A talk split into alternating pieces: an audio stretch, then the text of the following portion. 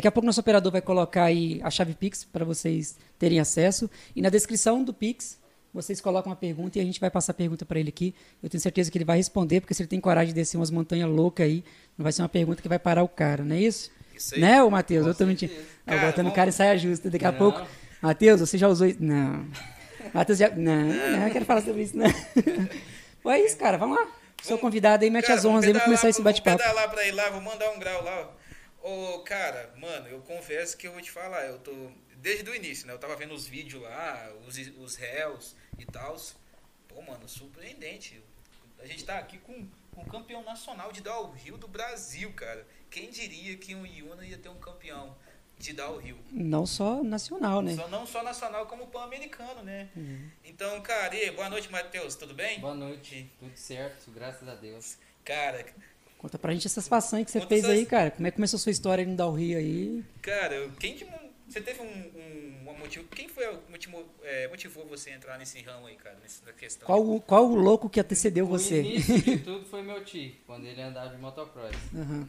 Só que aí o plano era andar de moto com ele. Uhum. Só que aí em 2009 ele faleceu. Ele caiu lá na pista de Una e, e veio a falecer. Uhum. Daí meus primos é, começaram a andar de bicicleta. Uhum. Aí eu comecei a acompanhar e gostei. Aí comecei a andar. Mas você chegou. Você andava de motocross antes. Pode chegar o né? microfone um pouco Não. mais próximo da sua boca se você Você quiser. nem, você nem chegou a andar Pode de puxar pra motocross. frente, não cai não, pode puxar. Pode ficar à vontade. Isso. É, eu era novo ainda. Você tinha eu quantos anos, mais tinha ou menos? uns nove anos. Caramba, muito novo, mano. Daí eu ia, tipo assim, o plano era começar a andar de moto com ele. Só que aí ele faleceu. Aí eu comecei a acompanhar meus primos de, na bicicleta. Sim. E os seus primos, eles já tinham esse, hábito de estar praticando ou eles só andavam no, Não, no tinha, hobby? tinha pouco tempo que eles estavam andando, daí eu comecei a acompanhar. Uhum. Daí eles ficaram, assim ficou um ano, dois anos andando. Uhum. Daí pararam. Aí eu continuei. Uhum. Aí você continuou e você começou a andar, foi aonde assim na o primeira vez que você foi e testou pra, pra andar numa pista, alguma coisa assim? Ah, era só brincadeira mesmo. Só né? Igual brincadeira. No, no campinho lá no Ferreira Vale, lá em Una. E no antigo lixão, que tinha umas pistinhas, mas era pista pequenininha. Uhum. Aí é só brincando. né? Só brincando. Aí em 2012 ou 2013, não sei, eu fiz uma pista lá no quintal de casa. Que aí já era maior. Aonde você mora atualmente? Lá em Una. Lá em Ona? É, depois da Serraria do Judim. Uhum. Depois Daí- você é do Jardim. Eu fiz uma pista lá e comecei a andar e treinar lá. E, cara, você já chegou a organizar um, um evento, essas coisas? Você, esse- eu vejo que direto tem uns eventos aqui na, aqui na redondeza aqui de, de Rio. Né? Você tem influência nessas competições também? Uhum. É, em 2015 a gente fez a primeira prova lá em Una, que eu e minha família organizou. Aí depois passou um tempo sem ter. Aí 2017, 18 e 19 é, a gente fez prova lá em Una. A sua família sempre teve esse envolvimento nesse, nesse tipo de esporte? Em questão, tipo, é, motocross, é, é, tipo, downhill, essas coisas? Ah, meu tio fazia motocross, Cross. aí meu outro tio é, anda, ele anda até hoje de, de trilha normal. Uhum. E eu comecei no downhill. Aí você começou no downhill. Você foi o primeiro que entrou É, nessa da família modalidade. sim. E, cara, é, como é que o, o, o que que seus pais acharam aí no início? Assim, pô, esse negócio é muito perigoso. O que que eles acharam? Ah, no início é... Você já imagina, né? Você já É- imagina assim, meu Deus do céu. É perigoso, É. que não, não vai, que você vai machucar, mas a gente quando é criança é, é bicho doido, então Eles mete a cara e vai. já aconteceu tipo assim, é, de, vo- de você chegar e falar assim, pô, é, cara, eu tô com muita vontade de sair, mas meus pais não tá me deixando. Aí você falou assim, cara, não vai dar, eu vou ter que meter o pé daqui e vou, vou ter que andar de bicicleta. Tipo, ele já tinha impedido de ter essa prática ou sempre foi de boa com você? Tipo, Não, em, em umas duas ou três corridas, minha mãe tipo não deixou eu ir. Depois que eu já tinha começado, eu tinha. o que deu pra ela 13, deixar 14. você velho? É porque, tipo assim, viu que era muito perigoso, né? Uhum. A prova era muito perigosa? É. Aonde foi essas provas aí que ela não deixou? Ah, uma foi que eu lembro em Alto Caparaó. Só que aí tem aquela coisa de criança, aí você tá tirando nota ruim, Ah. entende? Aí, eu- aí junta uma coisa com a outra, ah, não vai não, sei o quê. Mas você acha que isso daí foi, deu, foi bom pra você também, né? Tipo, como você, você vai ali assim, pô, cara, agora tem que andar as coisas certinho e tudo mais. Ah, é? Então, cara, e no meio desse caminho aí, você, você andando aí, né? Você chegou a machucar. Quantos tombos você já, já levou aí no, no meio desse rolê todo? Não. Machucar são uns ralados, graças a Deus, até hoje eu nunca. E pretendo continuar assim, não quebrei um dedo. Você nunca quebrou nada? E já tomei muito tombo. Muito tombo. E, geralmente o, o- a maioria dos, dos tombos seu, você acredita que é mais. Qual é o, o maior motivo? É porque teve um. um- você estava muito rápido? Excesso. Excesso? Ah, você está cansado. Sempre. Não, excesso de velocidade. Excesso de velocidade. E aí. Geralmente, tipo assim, os meus tombos é, Certo. é difícil eu. Tipo assim, pista quando tá seca, é difícil eu cair.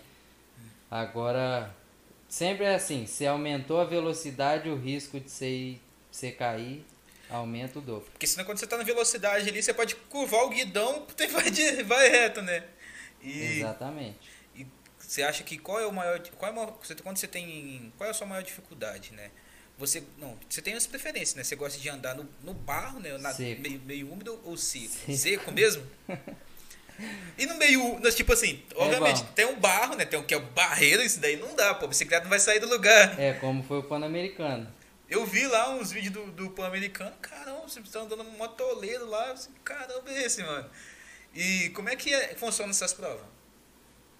Como você fala? É, como é que funciona essa prova? Como é que é a classificação? Ah, sim. É, downhill não tem classificação, né? Tipo, em Copa do Mundo tem.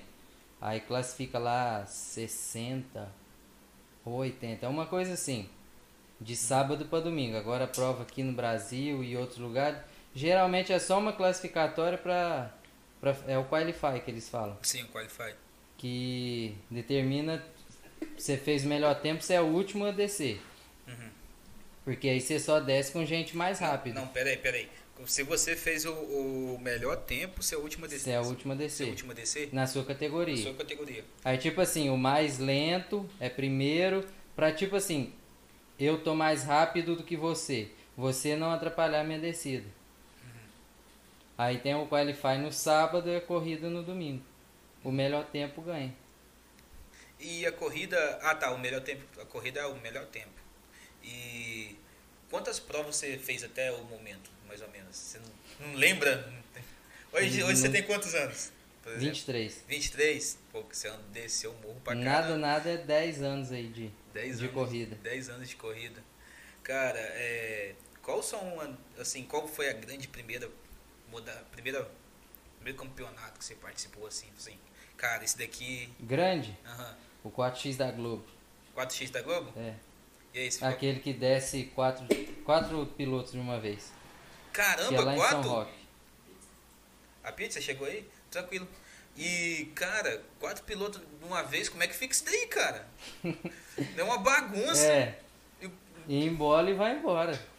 Como é que é? É, é, os, a largada é todo mundo junto? Todos quatro assim, ó. Um do lado do outro. Só que a pista é mais larga. Uhum. Não é trilha. E aí, você ficou em que posição nesse daí? Eu caí. Você caiu? Eu era novo, eu tinha 18. Licença aqui. Eu trabalhava no curso. Vou colocar a pizza aqui pra vocês poderem escolher. Ah, você pode escolher aí, mano. Pode ficar tranquilão aí. Vou colocar porque se deixar. Ô, deixa de frango aí, mano. Você A gosta de... pizza é rápida mesmo. Tô falando, cara. Cara, aí, ó. ele- o, o convidado ficou surpreendido aí, ó. Quer essa de frango? O que você quer de frango, mãe? Ô, Mano, a de frango não vem há mó tempão. Você gosta de frango? Você gosta de, você gosta de frango? Gosto. Show. Ô, mano, tá vendo esse, esse pix aí? Você, você pode trocar o, colocar outro aí? Vou colocar aqui pra vir pra cá. mostrar. Peraí, deixa eu colocar esse copo aqui. E, e, cara, eu, você levou o tombo? Eu era novo, tipo assim, eu já andava, aí lá só corre quem é convidado. Uhum. Aí recebi o convite, mas tipo assim, fui às escuras, na cara e na coragem.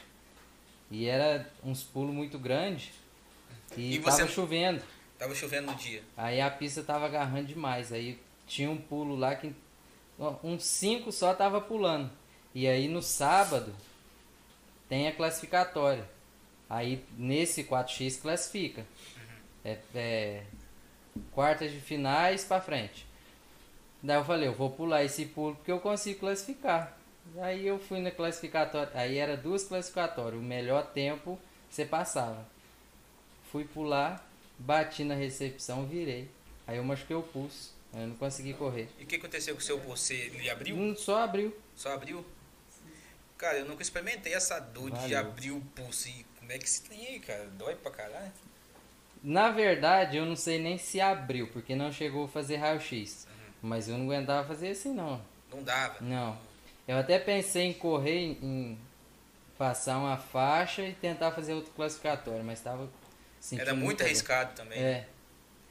E, e esse salto seu, você acha que ele faltou o que nele? Faltou velo- Velocidade. fal- Faltou velocidade? É Esse- porque a pista estava agarrando demais. Nossa. E aonde era? Foi a. Foi? Lá em São Roque. Lá em São Roque? Paulo. São Paulo. São Paulo é mais ou menos um pouco mais, um pouquinho mais pra cá, né? Ou um- mais pra, pra baixo? Tipo, tem um Mais sul, perto. mais pra cá, né? Mais o norte do, do de São Paulo. É. Caramba, cara, você chega ali com maior velocidade e, a bicicleta não, não vai, cara, dá um É, pra você ter ideia do tamanho Ti- dos pulos. A distância, tinha uma distância, que distância? Ah, d- esse deve que dava uns 8 metros por aí. Só que era de buraco. De Não era igual uma mesa. Não, não é tipo. Se você pular chega em assim, cima, é. É isso aqui, ó. Se você cair no meio. Então você caiu no meio ali, Não, bati aqui assim, ó, na quina. na quina. Aí você bateu, tipo, com. com Bati a traseira na quina e ela virou. no... Mas ela virou pra frente ou pra trás? Pra frente. Pra frente? Puta É merda. o pior tombo que você. Aí você foi pra escorar pra cair, você foi e colocou a mão no... pra proteger. Nem lembro como é que foi, não. Só, só quando você vira, você só vê que você fez assim, ó. Depois você não vê mais nada. E os caras que estavam disputando junto com você? Eles eles estavam. Quem você estava liderando? Como é que. Não, porque a classificatória desce um por um. Ah, desce um por um? É, pra tipo ninguém te atrapalhar na, na classificatória. Você. Tipo assim, é, nesses classificatórios mesmo, naquela. Essa foi a de quatro, né? É. Essa foi. Porque eu achei que você tá, falou que tinha uns caras que descia quatro junto. Né? Mas E é aí- a aí- classificatória. A classificatória é um por um. Ah, tá. Você não aí chegou a entrar passou. pra essa de. Não. Aí passou pra quarta de final, já é os quatro juntos. Ah, tá. Mas no treino, treina os quatro juntos. Uhum. Só abre o gate quando tiver quatro pilotos. Como é que você tava indo nos treinos nesse dia? Ah, tava bem. Tá indo bem? Só que, tipo assim, na sexta-feira tava seco. Um pó danado de poeira. Aí sexta de noite caiu água, aí mudou tudo. Aí mudou. E, e tem cara, né, que os caras loucos assim, pô, vou treinar no bar, tem uns caras que já tem um, um trenzinho pra tentar sair já é em vantagem, né? Você já pensa nesse. Você já tenta assim, pô, hoje choveu, hoje eu vou dar uma treinada no bar, sei lá. Tem, você tem disso? Você tem que andar independente de. O que der na seta, Se tiver caindo canivete, você vai. tá doido. É igual o, o pessoal lá do Rio Grande do Sul. Lá em 2019, 18 ou 19, se eu não me engano, teve 12 etapas do Campeonato Gaúcho. 10 choveu. Às 10 choveu. E acontece. Caramba, cara, que. Tipo, puxado, mano. Porque 10. É. De 12 provas, 10 chover. Porra. E lá acontece. A gente aqui é mais difícil fazer prova na chuva, porque geralmente os lugares que faz não é de fácil acesso, que tipo tem um calçamento, tem um pó de pedra para o carro subir. Aí eles lá é tudo. Tem lugar que é calçado, tem lugar que é pó de pedra, aí é muito fácil subir. E vou, tipo, qual dessas provas que você acha que foi a mais você acha que foi a mais complexa pra você? A mais difícil? Pan-americano. A do Pan-Americano? Com, com quais foram as dificuldades aí no, no que você enfrentou? Todos possíveis. O barro deixa tudo difícil. Aonde foi essa, essa, essa competição? Sapiranga, no Rio Grande do Sul. Rio Grande do Sul? É, fica 80 quilômetros de Porto Alegre. São quantas pessoas competindo lá? Ai, foi 300 e alguma coisa. Caramba! Foi quantos dias de prova isso? Teve o pré-pan que foi sexta, sábado e domingo. Aí passou a semana. Quinta, sexta, sábado e domingo.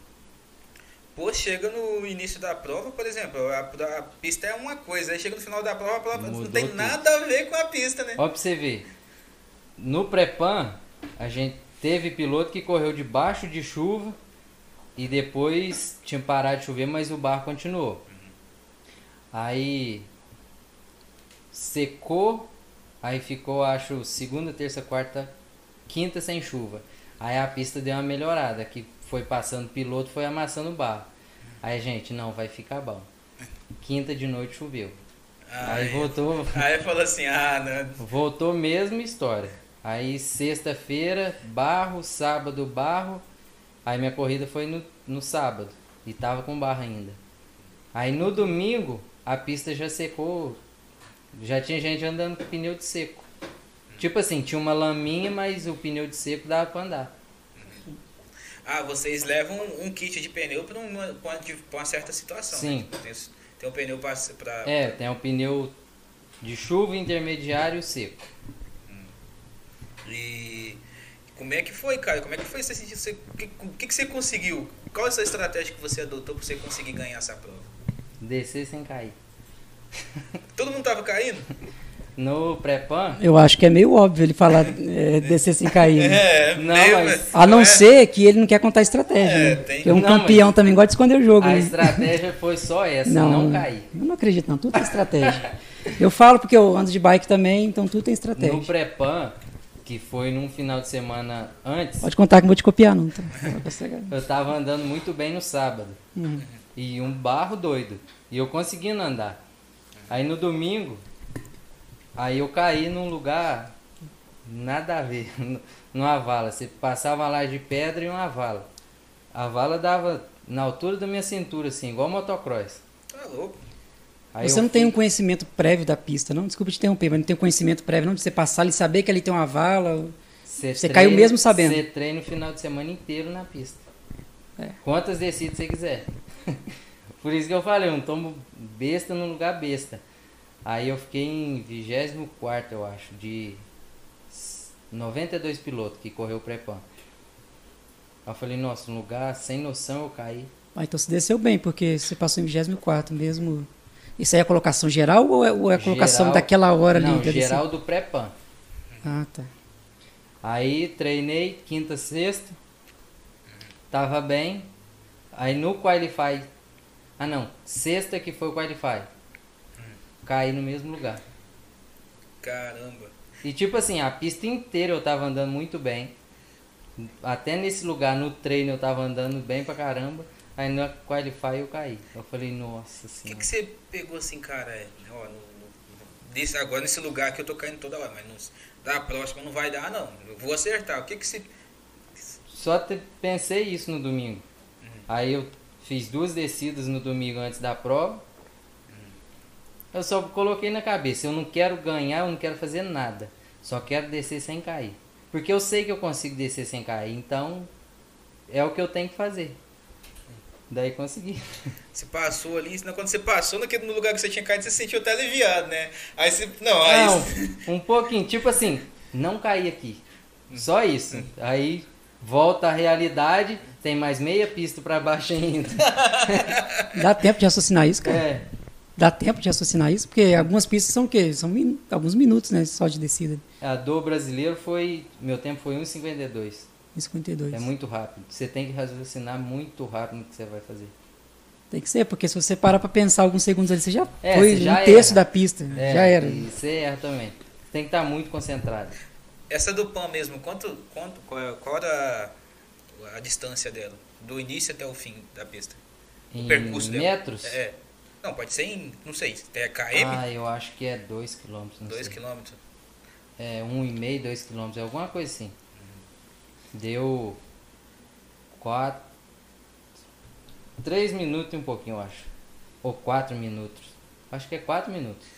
E tem um intervalo para os caras descer, ou tipo, nem, você desceu lá em você chegou lá em cima, ó, minha vez. Uhum. Vou Só para complementar a pergunta dele, o que, que é melhor? Se caso descer um primeiro e você pegar um retardatário, é melhor você descer por último? Há como escolher isso, o momento que você vai descer? Porque às vezes pode descer alguém na sua frente que não tem a experiência que você tem. Né? Às vezes é um cara que está mais lento. Você É acaba o- topando ele no meio do É o caminho. que eu disse a ele sobre o Qualify. Uhum, Tem a classificatória um dia antes uhum. pra. Pra tipo assim, você tá mais rápido e eu mais lento, eu desço primeiro. É em ordem é, crescente, o mais lento até o mais rápido da classificatória. Pra não acontecer isso. Eu pegar alguém que esteja andando menos do que eu e me atrapalhar. Mas há a possibilidade né, de acontecer. né? É, se alguém De um cair ou acontecer alguma coisa, você pegar um retardatário. Ou O cara simplesmente, vou falar no popular, e peidar, né? É. Porque eu já vi gente fazendo isso. Já vi gente que tem coragem de descer, mas foi descendo e travou. Nossa. Por alguma Você já coisa deparou travou. com esse, com esse tipo de situação? De, um- cara tá na competição e fala assim, ó, cara. Ó, Às vezes pode ser mim base. não dá, não. Às vezes pode ser a base do pé. Às vezes pode ser a base do pé. Por exemplo, eu quando andava de BMX, eu gostava de atravessar o estacionamento das calçadas. Eu ia correndo, aí puxava do- o nose, né? O nariz, depois puxa a traseira. Esse movimento se chama adverse. Aí você vem e, e iguala ela na, no ar, e aí o tempo que ela vier de velocidade já consegue atravessar, se ela estiver muito rápido, senão ela cai antes. Mas teve vezes de eu ir assim, parece que o pé não estava na posição correta, não estava encaixado aí. Eu desisti. Só que desistir você correndo, simplesmente você desce. É um ressalto, você só vai descer aquele ressalto pequeno ali. Mas no downhill não há essa possibilidade, né? Se você desistir de fazer uma curva, já era. É. Não é isso? É, Isso já aconteceu com você? Igual ele perguntou aí, de você chegar assim, não, cara, esse obstáculo aqui eu não vou atravessar. Eu vou ter que parar, frear, no É, caso. No PAN tinha um lugar lá que eu tava. Eu não queria pular, Uhum. mas eu sabia que se eu não pulasse eu não ganhava. Ia dar merda também, né? Não, tava ruim pra todo mundo, mas Tava, né? pouca gente tava pulando. Uhum. Daí eu pensei na quinta de manhã, eu falei, se eu não pular eu não ganho. Aí eu fui e pulei, mas era aquilo, errou, caiu e machucou e perdeu. Três ferrados na vez. É, Como é que é desse lugar aí, mano? Era- Era um. deixa eu achar. Você tem imagem, tiver, a gente mostra aqui. Não, era, era uma pedra que você tinha que pular por cima. Tá Eu maluco. tenho um primo chamado Alif, ele é daqui de Batiba, Alif Martins. E aí eu vim de Vitória, botei na cabeça dele pra ele andar de BMX. Ele foi, cresceu demais e falou, cara, não dá pra andar nessa bicicletinha pequena não. Dele. Você lembra dele? E aí eu botei na cabeça dele pra ele competir lá em Minas. Levei ele pra competir. Aí andamos na pista lá em Minas. Ele só olhou a pista uma única vez. Chegamos atrasados lá. O cara falou: você vai ter que descer. E aí ele desceu. Ele desceu tão rápido, mas tão rápido. Ele atravessou a pinguela de 6 metros com um salto, só pra você ter ideia. Ele não passou por cima dela, ele puxou, porque ele já tinha a base do BMX Uhum. e conseguia fazer na bicicleta maior. E aí ele caiu, faltando duas curvas para a chegada, Nossa. quebrou a clavícula, mas a gente não sabia que tinha quebrado ainda. Aí levantou, sentindo dor, pegou a bicicleta com o braço só e foi guiando até na linha de chegada e ainda passou em décimo segundo da, daquela colocação do dia. Pra você ver como que ele estava rápido. Mesmo caindo, quebrando a clavícula, e ainda passou em décimo segundo. Tá louco. E a história não parou por aí, não. Nós fomos para uma cidade menorzinha lá ainda. Dentro da ambulância eu tenho vertigem, né?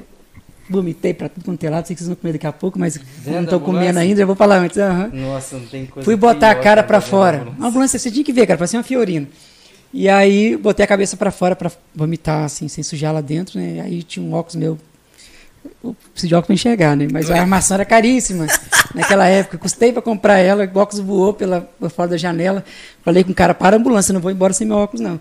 E meu, aí eu ficou naquela, né? Meu primo com a clavícula quebrada e meu óculos. Seu óculos. Eu- E aí ele parou e falou, vou deixar você para trás. Eu falei, não vai não, não vai mesmo. Espera aí. Aí voltei correndo no asfalto. Deu mais ou menos 800 metros eu correndo, consegui achar o Nossa óculos. Senhora. Chegamos na cidade lá, aí fachou ele lá, né? Botou uma. Acho que é tipo, é tipóia que fala? Acho que é, né? Aquele, doido, assim. é, pra segurar o braço pra não ficar mexendo. Aí nisso avançou um pouco o horário, assim, e era de domingo, não tinha ninguém pra levar a gente, tinha um táxi, não tinha nada. Era tipo um. Pessoal, não me cancela um piaçu, não, tá? Era tipo um piaçu da vida, assim. Sabe? De Deu mundo. 10 horas, acabou. Você que tá falando, não quero ser cancelado. Não, mas eu já fui umas corridas em Minas, Uhum. no canto de Minas aqui da zona da mata, que eu vou falar que você. É, naquelas quebradas ali mesmo. Perdição. É conhece quebradas. ali. perdição lá de Una? Conheço. É que agora perdição tá, Ah, tá evoluiu, evoluindo. evoluiu bem, mas evoluiu bem. Melhorou bem. Mas era quase perdição. Então, cara, e aí nós tivemos que, olhando pra cara do médico, médico falou, olha, eu tenho plantão, não tenho como dar carona pra vocês, não. Era só eu, o meu primo, o médico e o enfermeiro, só pra você ter ideia. Nossa. E aí a gente teve que ligar pro prefeito, cara.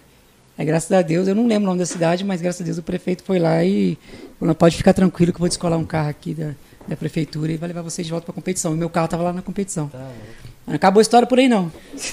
Cometi uma infração gravíssima. Eu era, não, graças a Deus, Deus me deu é juízo, louco, porque eu fiz poucas coisas erradas na minha vida e essa foi uma delas, né? Pra me contar. Aí quando tava voltando de. Era uma caminhonete de estrada que não carregava cinco. E aí, na pobreza desgramada, os meninos aqui estavam vendendo o almoço e a janta para poder comprar bicicleta para o Rio, que não é bicicleta barata, eu acho que ele vai falar sobre isso daqui a pouco.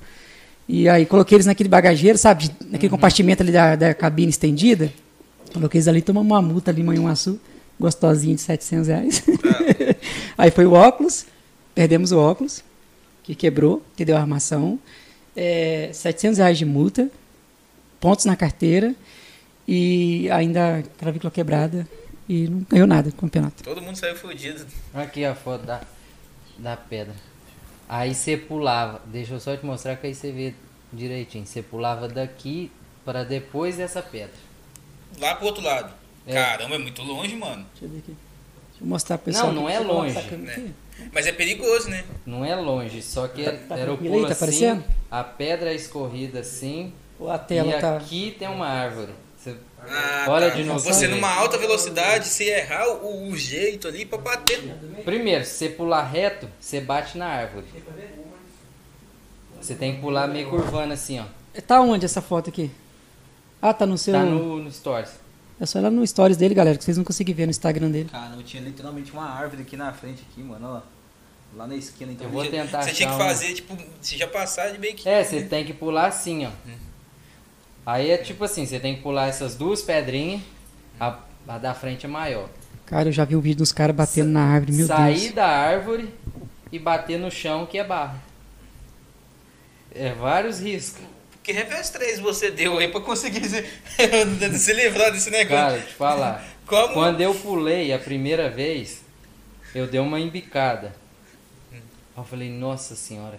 Aí na segunda eu já vim mais rápido e puxei jogando pro lado. Aí eu pulei melhor. Mas eu te falar, depois que eu pulei, Você falou assim, como é que eu passei nesse lugar? Vou tentar reproduzir o movimento. É mais ou menos assim, você puxou assim, virou assim e subiu assim. assim, ó. Pulei assim, ó. Pulou fazendo a meia é, lua, então. você tem que pular assim, ó, de lado, senão você batia na árvore.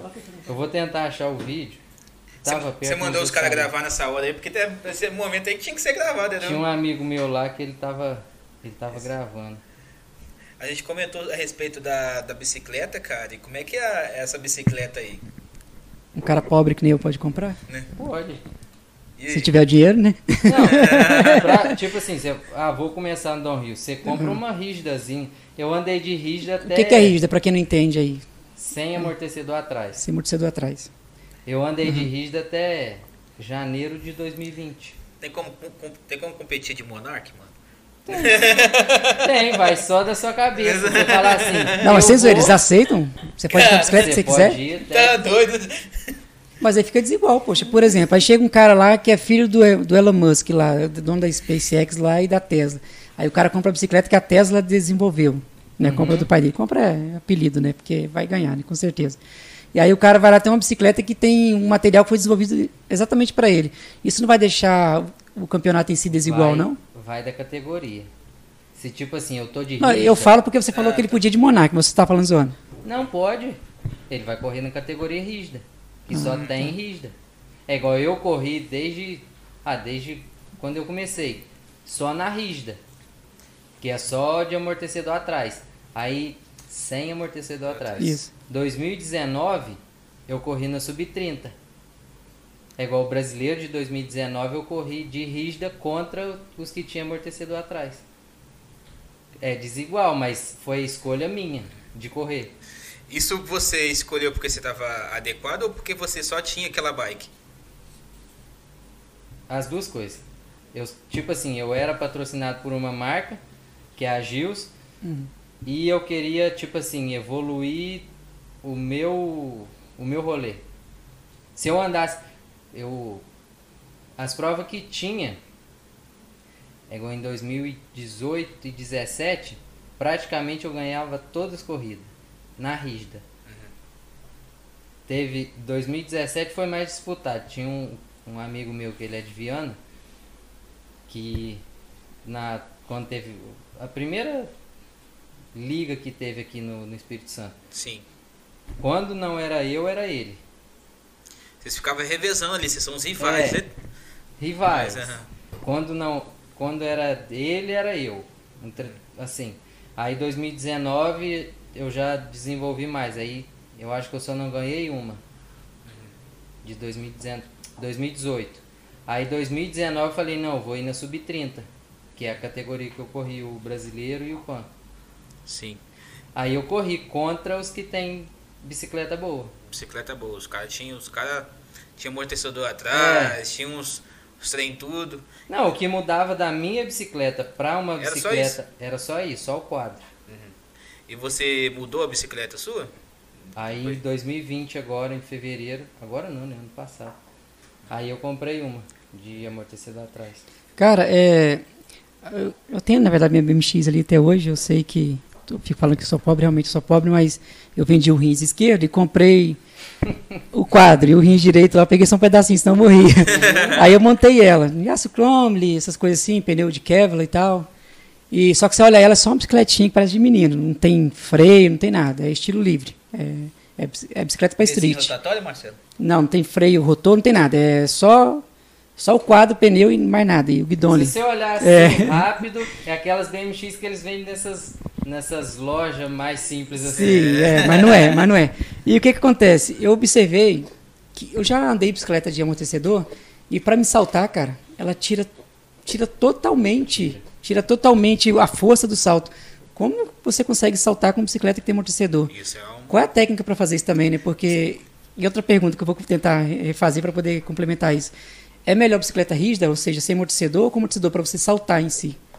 Porque para descer, eu sei que às vezes a pedra deve facilitar, né? Tá amortecendo, Uhum. mas para você saltar, para você Ou superar pulo. os obstáculos, isso. O pulo Uhum. é melhor uma rígida. Eu, Melhor rígida. a aterrissagem é uma full. Ué, aí, não tem como não, hein? É. Pera aí, eu, eu Aqui, subo, ó. eu subo rígida e É, Não, sabe o que que tem que fazer? Na hora que eu tenho que pular, aí o cara joga a bicicleta, É, entrega, a bicicleta. entrega que tem. Não, o papai do céu, vamos fazer um milagre aqui, papai do céu. Você pula com. rígida, tipo assim, em lugar em pista. Eu já, já andei em algumas pistas que eu tive muita vantagem Aham. de estar de rígida. Por ser pista mais lisa, tipo assim, mais pedal, que você tem que pedalar mais, é mais lisa, não tem tanta pedra. E já tive desvantagem também de andar na rígida em lugar que é muito buraco. Buraco, pedra, raiz, aí você tem desvantagem. E a pista é igual para todos, né? Tanto a rígida quanto. É a FU que você falou? É, É, a pista é igual. pista é, é a mesma pista. Pois não é, aí, aí- E, cara, tem uma coisa que me intriga também, cara. Não, isso aí, não, peraí, eu queria que falasse sobre, sobre esse negócio da pista, porque tá me incomodando. Como que. é, Sei lá, cara. Eu Eu- a não é eu que faço. Não é eu que faço o esporte de vocês lá, mas. É, tem uma mesma pista, um tipo de bicicleta. É uma coisa meio óbvia que eu vou falar aqui, né? Não sei nem por que que isso acontece. E a mesma pista para outra bicicleta que vai, que vai se favorecer de certa forma, no meio que bula um pouco a competição, não, cara? América. Como é Só que é? existe rígida na América.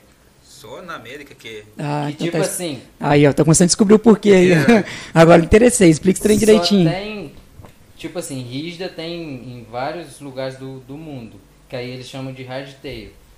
Só que quem anda de, Uhum. de rígida no downhill é na América, porque é um continente mais desfavorecido. Aí tipo assim, América do Sul, né? Porque É, a do Norte a gente é. vê uns vídeos da Red Bull e, pelo amor de Deus, é, cara, América cada bike. Uhum. uma criança ou alguém mais velho, tipo assim, não tem dinheiro para me pagar 20, 30 mil na bicicleta para me começar. Vou numa rígida. Aí começa a andar de rígida. Então é por realidade financeira. É. Pô, A bom sua, saber a disso. sua que você comprou hoje em dia, né? É, quanto você fez o investimento aí? Como é que foi? Quanto que custou ela formadinha? A que eu tinha. Aqui você tinha e aqui você tem hoje? Não, a que eu tinha, eu não tenho mais. Você não tem Eu tô mais? sem bicicleta agora. Você Não, tem pera aí. bicicleta? Você tá sem bike? Agora você vai explicar essa história direitinho aí, cara. Ué. Como que o campeão brasileiro tá sem bike? Não, eu corri o, o brasileiro, uma semana depois eu vendi. Ué, Foi casar, tá vendo? Falei, cara, não casa, mano. Não casa que você vai começar a perder seus bens. O que aconteceu aí, cara? Explica pra gente. Comprar A, outra. a mulher pediu pra vender? Meu Deus do céu. que É pra comprar aconteceu? Ah, você vai comprar outra? É, uma superior que eu tinha. Mas ela foi 30 mil. Foi 30 mil. E, essa- e essas, essas bicicletas mesmo que você falou aí, que tem umas, umas especificações específicas, né? Ela. ela é daqui do é fabricada aqui no Brasil? Não. De onde ela vem? A de Don Rio, nenhuma é fabricada aqui no Brasil.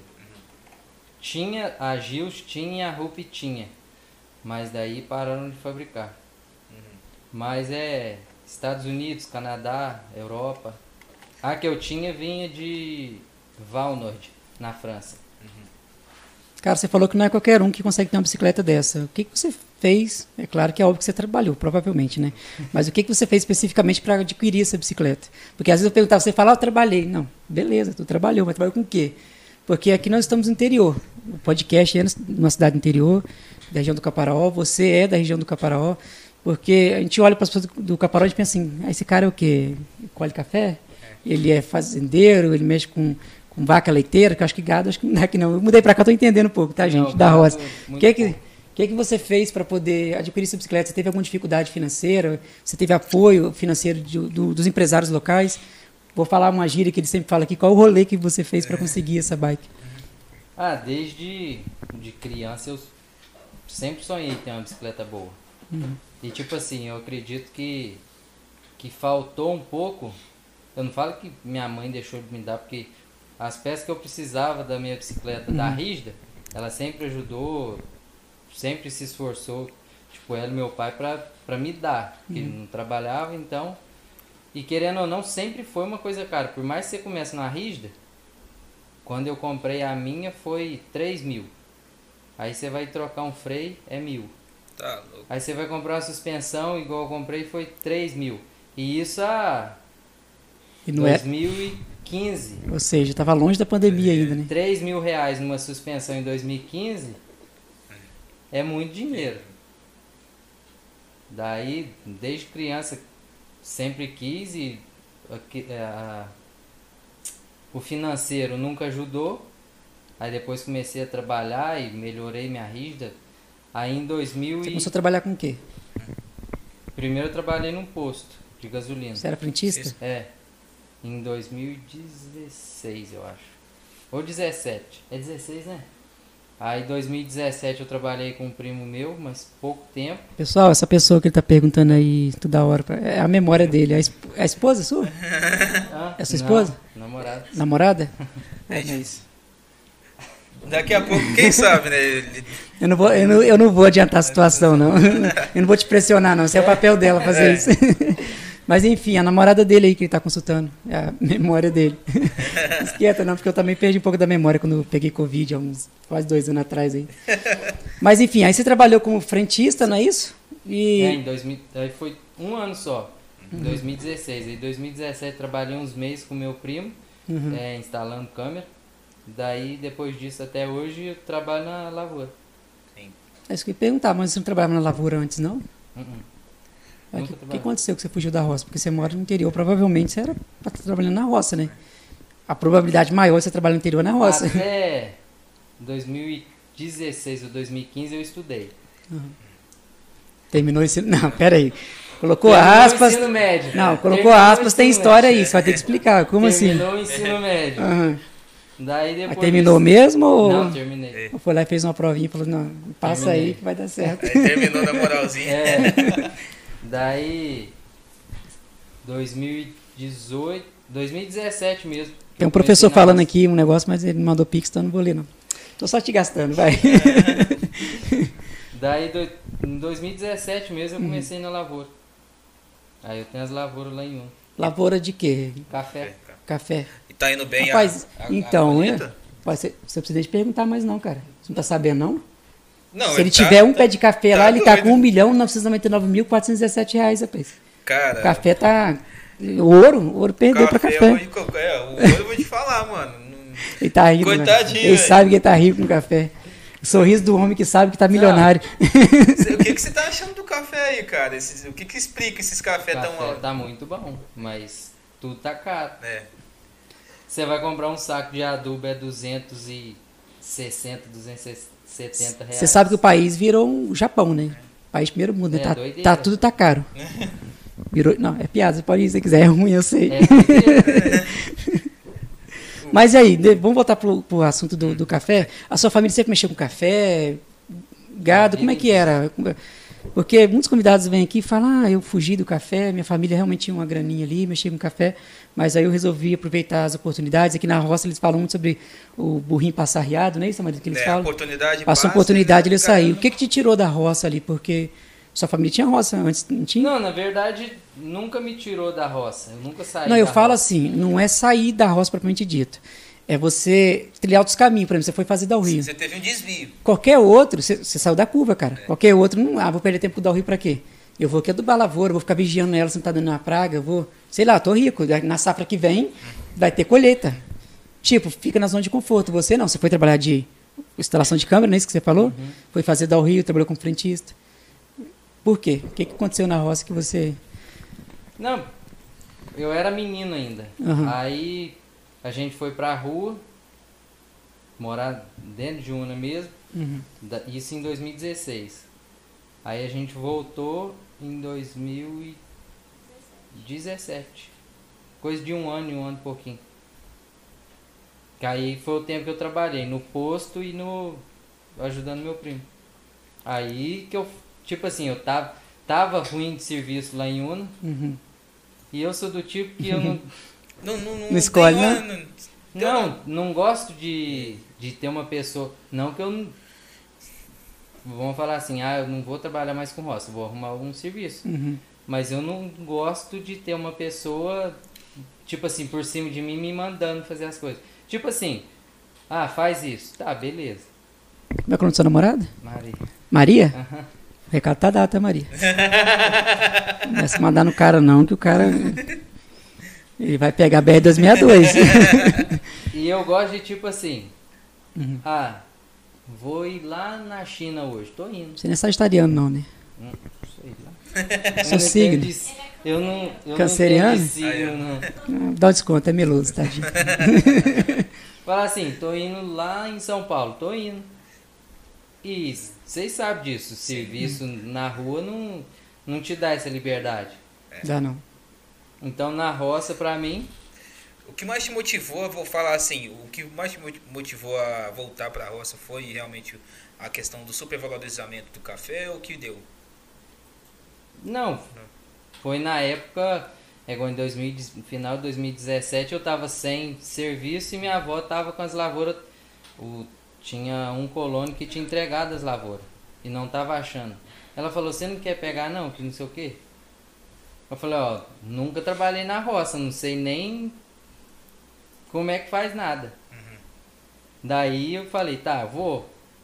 Aí fui e gostei. Você pegou quantos, com, pegou quantos litros lá para tocar? Lá, o sítio lá do Bom Sucesso dá 13 mil covas. 13 mil, pô, É, dá um alqueiro. dá um alqueiro. Ah, é bom. E agora tem o da rua, que dá mais um alqueiro. É, Vai dar um. E vai dar uma apanha legal aí no, no- na próxima aí. Isso É, a da rua, a da rua eu cortei tudo ano passado. Sim. É tudo novo, aí dá pouquinho café. Ano que vem que dá muito. Cara, vou interromper o papo de vocês rapidinho, que senão a gente acaba esquecendo. O cara mandou. É, o Matheus também? Não é você não, né? Mandou o Pix não, né? Não, esse, é, esse Matheus aí é, É, Matheus Amorim. Matheus de Amorim, rapaz. Duarte. Não, já tô bolado desse podcast já. Cara, olha só. O nome desse cara aqui é Júnior. O nosso patrocinador da Palermo é Júnior. Tá entendendo? O Júnior é Júnior iPhone, você tá entendendo? E agora, até o cara que manda o Pix, não é Júnior, mas é Amorim, igual ele. Você tá do... Não, velho. Interi- Interior uma, Isso aí tá que nem a mesmo. pandemia. Parece que todo mundo é parente, cara. Não tem ninguém nessa porra aqui, não. Aqui, ó, ele mandou aqui. Aí tá irritado que nem eu. Manda um salve aí, carai. Você me fez xingar, cara. Podia ter mandado mais, tá? Podia ter mandado mais, porque xingar não é barato, não. Aqui, eu queria aproveitar também a oportunidade para falar de uns dois Pix aí que, infelizmente, o, o PicPay, PicPay, você não vai patrocinar a gente mesmo, né, por enquanto? Eu já vou meter o ferro, o sistema de vocês não tava um horror. O cara mandou Pix pra gente que a gente não conseguiu ver, não, cara, não no ao apareceu vivo. notificação, vacilo. Não apareceu. Nós temos aqui um Pix de 20 reais. É... Maico Diego Bernardo Oliveira. Não faço a mínima ideia de quem é, mas mandou um Pix aqui de 20 reais pra gente. Muito obrigado, cara. Muito obrigado também ao Matheus que mandou. Eu esqueci de pedir obrigado a ele. Salve. E ele mandou uma mensagem assim: legal saber um pouco mais sobre as ideias de crescimento e empreendedorismo para a nossa, para a nossa região. Esse aqui foi no bate-papo com o prefeito da cidade de Batiba, que a gente teve aqui na, Foi na terça-feira, não é isso? PicPay trollou. Na terça-feira o PicPay trollou. A gente não teve como é, ler os Pix. E tem um outro aqui também. É, é, provavelmente é do seu parente também, uma empresa. Peraí, foi. Ah, essa aí é. É, a aba Telecomunicações mandou cinco reais e só escreveu podcast. Enfim, obrigado. Valeu, valeu. Realmente somos podcast. Cara, é, a gente contou sobre o PAN, né? E aí a gente não falou sobre o brasileiro, cara. E como é que foi essa. essa... Deixa eu te mostrar o, o vídeo da pedra que eu achei aqui. Cadê? É esse do meio aí, ó. Isso aqui. É você passando aqui, né? É. No início do vídeo é pulando a pedra. É, Cara, peraí. Lá no finalzinho, né? É. Nossa, verdade, cara. Você brotou lá de ladinho. Quer ver? Ó, No vídeo? ó lá, olha ele brotando de ladinho. Ele já brotou de lado lá, viu? Colocando aqui a câmera meio pessoal. Coloca ali pra galera ver. E, cara, e, e a pista realmente já tava um pouco mais. Um, um- tipo, não tava tipo. Né, no Barreiro. sábado. No sábado, quando foi minha classificatória, já tava um pouquinho melhor de andar. E aí se deitou, rolou, né? Fazer o quê? Cara, e o, e o brasileiro? A gente comentou sobre o PAN, agora a gente tem que falar sobre o brasileiro, que é o mais, é o mais recente, né? É. Cara, como é que foi a, a mi- a missão aí pra, pra conquista do brasileiro? Difícil. Foi muito difícil, cara? É. Aonde foi a prova? Em Carlos Barbosa, no Rio Grande do Sul. Nossa, parece que tudo é lá, né? É o foco nacional. É lá. O foco é lá. E, cara, eu tenho. Antes de, de, de aprofundar mais acho que tá com uma hora aqui de programa. se- eh, O convidado vai comer pizza. Não, tô achando que tá de dieta, hein? É. Pode comer tranquilo, cara. Pode, Pode pegar comer, cara. Isso pode- aqui, isso aqui é um programa sem regra. Pra comer com a mão, se quiser um prato, a gente pega um pratinho pra você ali. Deixa eu ver aqui, ó, que essa daqui. Essa daqui, Ó, é, essa aqui é essa aqui é de- portuguesa, essa daí é, é, a, é a de catupiry. Não é? Pode abrir, cara. Pode ficar à vontade. É frango. É de, é, de frango catupiry. Se Qual das duas pizzas você quer? Pode ser de frango. Enquanto isso, eu dou uma olhada em mais um Pix que chegou aqui. É... Pix de 10 reais, rapaz. Matheus, você tá. Matheus, falei brincando, cara. Falei brincando, pô. Que que é? Falei brincando, cara. Parar de ser paga barato pra me xingar, mas enfim. É. Parei eu xingar, na verdade, né? Que que xingar mim, aí? não. Deixa eu corrigir aqui. É. Ele mandou uma mensagem aqui, é. Pede pro Matheus pra contar a passagem dele no Jornal Nacional. Não, pera aí. Não, pera aí. Pera aí que agora eu fiquei com invejinha boa aqui. Pô, cara, formei em jornalismo, eu não passei no Jornal Nacional, por que, que esse cara passou? Não, cara. Eu... Ai, Deus. Ele também andava. O Matheus. Ô, cara, vamos fazer o seguinte. Vão. Come um pedacinho de pizza aí, nós vamos faturar aqui, porque nós estamos na metade do, do, do limite médio do nosso- da duração do nosso programa. E a gente vai faturar, falar do nosso patrocinador, você come uma pizza aí você responde essa pergunta aqui, beleza? Caramba, esse negócio aí do. É, nós vamos saber desse negócio aí, cara. Eu quero saber como é que você fez, porque se eu tiver que pular de dar o rio lá, eu vou fazer esse trem, cara. Ai, Deus. É possível que eu me formei à Aí, toa. pode vir, pode ir pegando, tranquilo. Pode pegar com aqui mão? também, se você quiser. Pô, Pode pô. pegar com a mão mesmo. Ih, filho, a gente era. Tem um refrigerante lá, tá- tá na câmera do meio? Galera, aguenta a mão aí que nós vamos dar uma faturada aqui, tá? Não sai não, que tem uma história boa aí do Jornal Nacional. Eu quero saber como é que ele fez isso. E eu até hoje só passei no Fantástico. Até hoje só passei no Fantástico, mas foi uma participação de 15 segundinhos de fama, muito, muito pequena. pra dizer que eu também não sou ô, igual ô, o Matheus. Peraí, peraí, pega, essa, pega esse litro aí primeiro. Tira esse rótulo aí, mano. Eu, hein? Esse negócio aí é. Não, eu não, conversa direito aí. Não, Vem não, daqui. tira esse trem daí. Daqui não, daqui, não. Esse negócio aí não pode aparecer, não. Ah, não pode parecer. Educação, rapaz. Agora vai ficar aqui na cara essa Coca-Cola. Ué, mano. Agora eu vou mostrar só de raiva. Ué, vamos virar o Igor Monarque aqui agora. E eu, hein? O sucesso já subiu a cabeça, porque fechou com o novo patrocinador. Bom, não, bom. é a Coca-Cola, Coca-Cola. Se for, na moralzinha, a gente tá fazendo a média. aí. Não, vai patrocinar nós aí. Não, Aí, cê- eu, eu mando tirar só o rótulo. aí. a internet deve estar assim agora. Briga, briga, briga. A Coca-Cola tá assim, briga, briga. Vamos fazer amizade de novo. Cara, é, fala aí dos nossos patrocinadores aí. Começa pela, pela é, Palermo Forneria, já que ela tá com a Palermo, pizza aí. cara, ó, menos de o, 80 o nosso pra gente. convidado daqui, cê- cara, o que, que você tá achando dessa pizza do Palermo aí, cara? Boa, hein? Uhum. Aí, tá Boa bom. Deixa o demais. cara quietinho, deixa o cara quietinho. Uhum, Muito boa. muito boa. Deixa o Cara, cara quietinho. Palermo aí, Palermo é, Fornearia. Não, aí. Rapaz, Palermo vai acabar fugindo da gente, que os caras nunca acertam o nome da Palermo. É Palermo Forneria. Forneria. Palermo Mano, Forneria. que- o meme vai ter que virar meme depois. Aqui, eu vou virar a caixa que você lê, que aí você nunca mais vai errar. Ó, Palermo forneria, gente. Forneria. Não é fornearia, não. É forneria. Forneria. Forneria. Tá, galera? Ele se localiza aí na cidade de Batiba, próximo ao clube aí de, é, aqui da, da cidade de Batiba também. É, eles que são conhecidos aí na cidade, na, aqui na, na redondeza, por fazer a entrega mais rápida, né? De pizza. Cara, quanto tempo de, pra entrega da pizza, Marcelo? Cara, eu não sei, essa aqui chegou com menos de meia hora. Eu acho que ele. Eu acho que ele já tá conseguindo cumprir a promessa dele Cara, pro acho- futuro. Ou, ou você recebe a pizza em meia hora ou você não paga, que é a promessa dele pro futuro. Mas hoje ele tá entregando o quê? Na média de 35 minutos, não é isso? Na faixa aí, 30, 35 minutos. Até Então, o nosso convidado aqui ficou até impressionado. Falou, rapaz, essa pizza chega muito rápido, tá? Rápido mesmo. Ele chegou assim, caramba, mano. Chega super quente, a gente tá com o ar-condicionado que já tá quente ainda, porque já tem quase uma hora que ela tá aqui né, no ar-condicionado. Chega super quente, a Palermo tá com a caixa aqui, ó, no estilo americano. Caixa muito foda, quadrada, Design próprio, design próprio. A maioria das pizzarias tem uma caixa é, redonda. padrão. Essa aqui que tá criando um, um conceito de caixa diferente. Mas eu acho que o mais importante é o sabor da pizza. É, eu não comia pizza por intolerância à lactose, mas aí eu resolvi sofrer um pouquinho, comer mesmo assim, porque a pizza é muito gostosa. E galera, eu não havia experimentado. Eu falei, vou experimentar. E comi. Falei, ah, não tem como não, olha, cara. gente, qual é o grande segredo do, do Palermo pra fazer essa entrega, hein, Marcelo? Cara, eu acho que é o sistema automatizado que eles têm. Eles têm uma máquina, eles têm uma máquina que faz ali a abertura da massa da pizza. Os profissionais que trabalham na Palermo com certeza são muito bem treinados para poder acelerar o procedimento. Eles têm sistema automatizado de atendimento ali de, na hora de fazer o pedido. É um sistema que você já até usou, né? Se você puder falar um pouco Sim, desse sistema. é, o, se chama Menudino. Inclusive, o link do, do Menudino deles estão aí na descrição da live, tá, galera? É você só clicar aí e vocês podem fazer o pedido. Ah, eu quero uma pizza de catupiry com frango, mas eu não quero que venha, sei lá, cebola. Você pode fazer tudo o controle ali, você apertando o botãozinho. Você escolhe o local aonde vai, é para fazer a pizza, para entregar a pizza, né? Tem tipo um mapazinho que você fixa ali. E só confirmar e só tchau. A pizza chega Cara, tem um QR Code aqui que se você fizer a leitura dele com seu celular, tá por cima da minha cabeça aqui. Não é chifre, é QR Code mesmo. E você faz a leitura, tá rindo, né? Relaxa, não existe não, são coisas que põe na sua cabeça.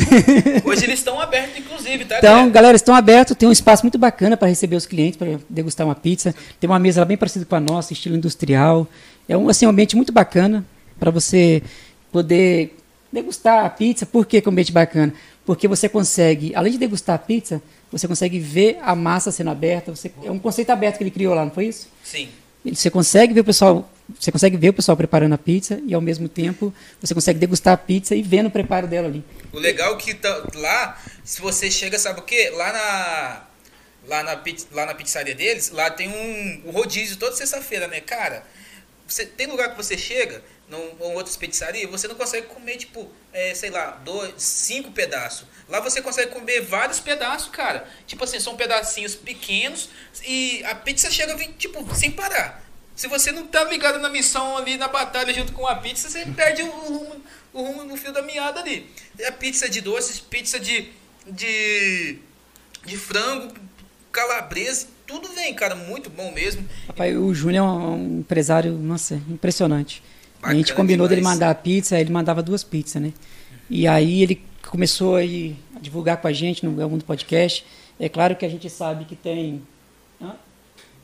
É claro que a gente sabe aí que o que ele está colhendo hoje é fruto do que ele plantou, mas ele percebeu que, anunciando com a gente aqui, ele aumentou as vendas dele, inclusive ele zerou o estoque, ele veio aqui ao vivo e falou pra gente, cara, a primeira semana aqui, zerei meu estoque, não estava preparado para isso.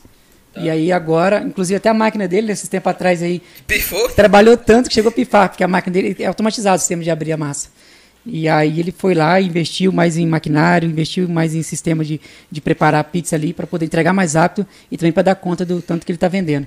E aí, cara, o, o Júnior falou assim, cara, vou mandar para vocês aí umas esfias. Aí ele começou, mandou esfia, depois mandou três pizzas, e agora tá mandando até refrigerante. Bom Isso demais. aqui não é combinado, cara. Eu, não é inclusive, combinado. lá- Ele, ele, ele, ele é aquele tipo de pessoa que você fala assim: você pode fazer isso aqui pra mim? Ele fala, posso. Quando você vai lá ver, ele entregou três vezes mais daquilo que ele falou que podia.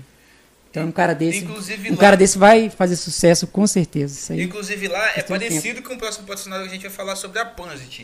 Hum. Lá tem um conceito aberto, né? Lá você consegue ver tudo trabalhando. E inclusive a Panzit que a gente vai falar agora, eles se destacam por isso.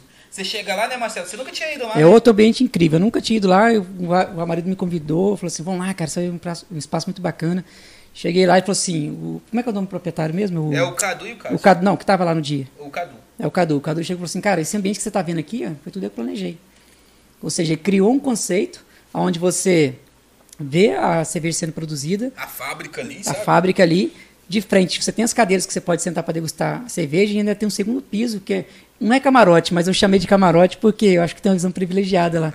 Eu- Nossa, cara, um, um negócio muito foda. Eles fizeram um evento lá esse tempo atrás, né? Tem quase um mês já que eles fizeram um evento lá. o evento do aniversário do, do Motoclube dos Blindados, que é um... Ele é um dos grandes líderes do, do- dos blindados lá. E, e é todo fachado, assim. É muito bacana, tem petisco de, de alta performance, a cerveja também não tem nem o que falar. Tem vários, tem um leque gigantesco de Você cerveja. lembrou de cabeça os sabores que ele tem? Cara, cerveja? o que eu lembro que é o, o que eu geralmente eu gosto de beber, mas eu lembro essa daqui é a Pilce, tem a, a de vinho, tem a Red, tem a de café. Tem a de café, cara, café é muito boa. Só que a de café, ela é forte, é só geralmente quem gosta de café vai gostar de cerveja. Eu gosto de café, eu gostei, né? Mas eu gosto muito, eu gosto muito da Pilsen. E tem uma que é acima dessa daqui que se chama é, como é que é, Wellington? Tem um, não, tem a chopp de vinho e tem um que é mais. É, que ela tem tipo um gosto de, de, de manga, pô. Tô lim- é, eu não tô lembrado do Não, nome. só sei que tem uma infinidade de, de, É, não é um de opções de cerveja que você pode experimentar. Você já chegou aí lá? Não, né? Nunca foi, não. Você tem que ir, cara. É muito difícil bacana. sair de casa. É. Ah, mas vamos sair, levar a namorada pra tomar uma cervejinha, não sei é se ela um bebe. pô. Cara, é um local muito bacana. Você tem que ir lá pra você ver. E fica na cidade de Batiba. música. Fica na cidade de Batiba, depois do, do batalhão ali, né? Da Polícia Sim. Militar, do 14º Batalhão. Inclusive, se vocês quiserem adquirir aqui o barrilzinho deles, muito bacana. O Marcelo até brinca que é bom pra guardar, pra colocar água, é, suco, É. né? Dá pra colocar. Esses aqui não estão vindo, mas Nossa, tem uma alcinha. Ali no banheiro. No banheiro. A luz é lá de fora aí, tá? Pode sair, mano. de boa. E, cara, lá vocês podem encontrar tudo. Lá vocês é, têm um ambiente amigável, familiar. Então, pode ir lá, galera, conferir. Lá tem música, Música ao ao vivo. vivo. Nó, lá, Nosso próximo patrocinador aí. Cara, nosso próximo patrocinador vai ser o. Vamos falar do Júnior, Júnior iPhone. O Júnior, que é a loja de smartphones mais renomada aí na nossa região também. Pode-se dizer que até do estado, a galera inteira compra lá no, no- no- na loja dele. É, uma Referência, né? No estado aí, em venda de venda iPhones. de iPhone, né? Cara, o maneiro que ali na loja dele, você. Na loja física, tá, galera? Observação, na loja física, você consegue comprar o celular é, parcelado no boleto. E você consegue comprar 18 vezes com acréscimo no cartão. Você pode chegar ali e comprar esse, esse celular. Lá eles revendem celulares também usados por preços é, acessíveis, porque é, chega um celular, ó, chega um celular usado lá. Eles vão fazer toda uma análise de vi- vida útil do celular e vão analisar e vão colocar um valor ali. Não é um de repente eles pegam, né? É, Como parte do pagamento do, do, é, de repente do novo pega, por aparelho. exemplo, você tem um iPhone, eles pegam do iPhone do iPhone 8 para cima, se não me engano.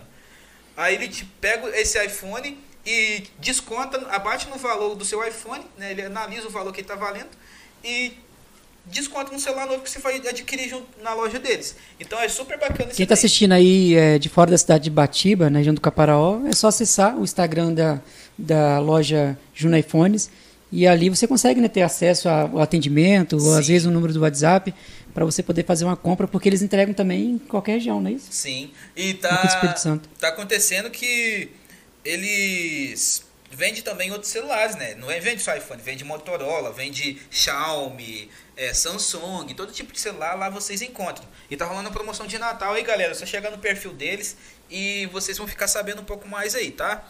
É, nós vamos pro próximo patrocinador que é a H3 Informática.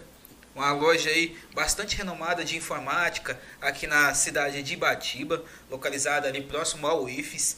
É, o setup aqui do estúdio foi todo montado lá nessa loja, né, Marcelo? Sim, placa de vídeo, mouse, é, CPU, tudo, processador, tudo tem lá. Tudo Tudo. veio de lá. Então eu também montei meu setup lá, cara, ó. Num, num- nunca tive nenhuma reclamação enquanto a minha máquina. Você teve alguma reclamação da sua máquina? Não, cara, tá indo para dois anos que eu tenho ela aí. Uma máquina de alta performance. Teve um pós-atendimento muito bom. Eles montaram a minha máquina, depois pegaram para formatar. Sempre que eu tenho um probleminha, eu ligo para lá eles resolvem. É assim, são é uma equipe muito foda que tem ali. São dois irmãos, né?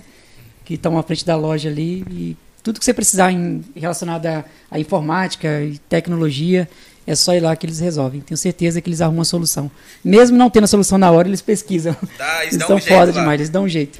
Cara, E é isso, cara. Você pode também comprar. Até você tinha falado outra vez, é tinta para tinta pra impressora, impressora, o cartucho, cartucho ali de, de toner, né? Isso É, tudo. HD, você precisa, pendrive, tudo lá tem. Só vai lá, chega no, no- na H3 que vocês vão adquirir o que vocês precisam relacionado à tecnologia e informática aí da, desse ramo. Nós vamos falar agora do. Vamos falar aqui do Maicon, Maicon Oliveira. Né? O Maicon é um cara experiente, um cara que tem know-how para falar sobre tudo em relação ao mercado financeiro. Né? Deitei de Day profissional. trade profissional, empresário, especialista principalmente no produto que ele vende, que é o robô HFT. Produto super bom aí, tá galera? É um robô que você investe uma granazinha e o robô ele, ele faz ações de acordo com o capital que é aplicado dentro desse robô. E o Marcelo é um cara que já, de certa modo, tem um- uma certa experiência com esse Sim, produto, né, eu, Marcelo? eu tenho. Eu tô indo para 60 dólares já, ganhado aí com ele. E eu investi comprando robô e coloquei um saldo lá de 400 dólares. E qual o legal disso ter colocado em dólares, de também de operar em dólares? Porque o dólar subiu. Quando eu coloquei lá, acho que estava na casa de 5,40, se eu não me engano. E agora fechou em 5,70 a última cotação. A gente sabe aí que a taxa Selic subiu, ou seja, hoje a, a poupança passou a render 5%, 0,5% ao mês, mas ainda assim ela não conseguiu vencer esse robô no rendimento. Só para você ter uma ideia, hoje acho que o robô bateu 0,78, se eu não me engano, é, sobre o meu capital. Ou seja, se você tem lá 100 mil reais ou se você tem lá mil reais, ele vai ter um aumento de 0,78 ao dia, que é o que ele está batendo de média. Ele está sempre ali, 0,78, 0,80 e vai indo, quase chegando a 1%. Ou seja, isso a longo prazo, a eu olhei hoje no sistema que faz ali ah, meio que o acompanhamento desse robô, ele está entregando mais de 400%. Você não faz nada, além de você aplicar o dinheiro. Ele entrega mais de 400% ao ano. Se você colocou um dinheiro hoje, daqui a um ano ele vai ter um aumento de 400%. Ou seja, um robô incrível, é tudo automatizado. Bem melhor você colocar Você só precisa lá colocar a grana lá e esperar ele agir. Que colocar na poupança. É, eu levanto, eu levanto de manhã cedo, eu olho ali só por curiosidade mesmo, porque eu não O preciso fazer nada. rende num dia, a poupança rende em dois meses. Eu tenho aqui, ó, Pra você ter ideia. só, então, só pra você ter uma ideia. mais eu você vou- aplicar o seu dinheiro lá. Rendendo ainda mais em dólar, entendeu? Ó, hoje eu ganhei. Aí você pode falar assim, cara, mas você ganhou só 4 dólares e 10, e 10 Sabe cents. quanto que é 4 dólares? Aí vamos pegar aqui, ó. pra Você ver, isso aqui foi as operações dele de hoje, tá vendo? Uhum. Aí eu ganhei 4 dólares e 10 centavos, sem fazer nada. Pô, mas eu coloquei um saldo lá de 2 mil e poucos reais, é entendeu? É, Aí vamos 22 reais. Vamos pegar aqui. Vamos calcular aqui pra gente ter certeza, ó. É 4, é, 4 e 10.10 vezes 5.70. Que é o valor do dólar atualmente. Ó, 23 reais, sem fazer nada. Ah, tá, é pouco. Mas depois vem os juros sobre juros. O que acontece? Esse investimento eu não vou fazer retirada, porque é investimento a longo prazo. Então, esses 23 de hoje vai ficar lá. Então, amanhã já não é mais o 0,77 sobre o 405 dólares. É sobre esse valor também que ficou lá. Depois sobre outro valor que vai ficar amanhã e depois e depois. Então, a tendência é cada vez mais dando saltos maiores rumo ao crescimento do capital investido. Cara, é um robô muito foda. É isso aí, galera. Então vocês procuram aí qualquer coisa do Michael. É só entrar na descrição da live que vocês dá um toquezinho lá, chama ele no, no- no direct que ele vai explicar um pouco melhor pra vocês aí, tá? Nós vamos passar agora pro nosso próximo patrocinador, que é o Oliana Tacarejo, tá? O Oliana Tacarejo, que é um supermercado, né? Um- um atacado de, de coisas Produtos alimentícios, né? de produtos alimentícios, qualquer coisa aí, né? Vocês encontram lá no Atacarejo, que é localizado aqui na cidade de Batiba, próximo à BR-262, ali também perto dos guardas, né? Para quem não conhece, Antigos guardas, né? antigos guardas ali, Posto da Polícia Rodoviária Federal. ali vai virar uma parada de turismo, né? Sim, vai virar um posto de turismo. me ponto de turismo. É, e cara, lá vocês podem encontrar de tudo, né? Tá rolando inclusive um, um sorteio de um vale compra de 100 reais aí nas nossas redes sociais. Pra estar participando tem que estar inscrito no nosso canal, né? Vocês têm que é, seguir o perfil do Eu Mundo Podcast mais o Euliana e marcar dois amigos no nosso post. Simplesmente isso, para vocês ganhar uns 100 reais aí para comprar um, um- dois fardos de cerveja, um, uma, uma picanha, um alcatra aí no final do ano, numa festa de Natal, né? Só para vocês fazerem essa açãozinha aí, galera. E também, de certa forma, vai estar motivando a gente a crescer. Inclusive, aqui estão chegando aí, vão se inscrevendo, vão soltando o like. O, o Liana, cara, eu cheguei lá no, no do Claudinei, né, o proprietário lá, e eu fiquei assim, pô, o cara gostou demais do projeto, né? Então a gente fica agradecido que esse tipo de empresa estão investindo no nosso, nesse novo mercado de publicidade, né? Que é a divulgação no podcast, divulgação em diversos setores. Então, cara, é, a gente vai passar agora também por. Qual o próximo patrocinador? Cara, eu acho que já fechou, né? Tem o patrocinador, a gente até pode agradecer aí a Micron, né? É a Micron, a gente fechou com a Micron, né? Hoje, bate-papo lá com o Márcio, que é o proprietário da Micron. E a gente está muito agradecido porque com essa grana nova que vai entrar aí, a gente vai conseguir trazer uma galera de fora. Porque é o seguinte, a gente quer valorizar a galera da região, né, do Caparaó, mas quando a gente quer trazer alguém famoso, por exemplo, assim, de fora, eh, a gente se esbarra assim nas despesas de condução. Uhum. Às vezes uma passagem de avião, algo tipo assim. Então a gente está querendo fazer essa mescla, trazer a galera de fora para poder absorver a audiência deles e fazer o canal crescer e usar essa audiência para é, impulsionar as pessoas da região, que são daqui. Que são pessoas que nem você, assim. Ou seja, de certa forma, estaria impulsionando você através da audiência de famosos que vêm de fora. Praticamente a ideia é essa.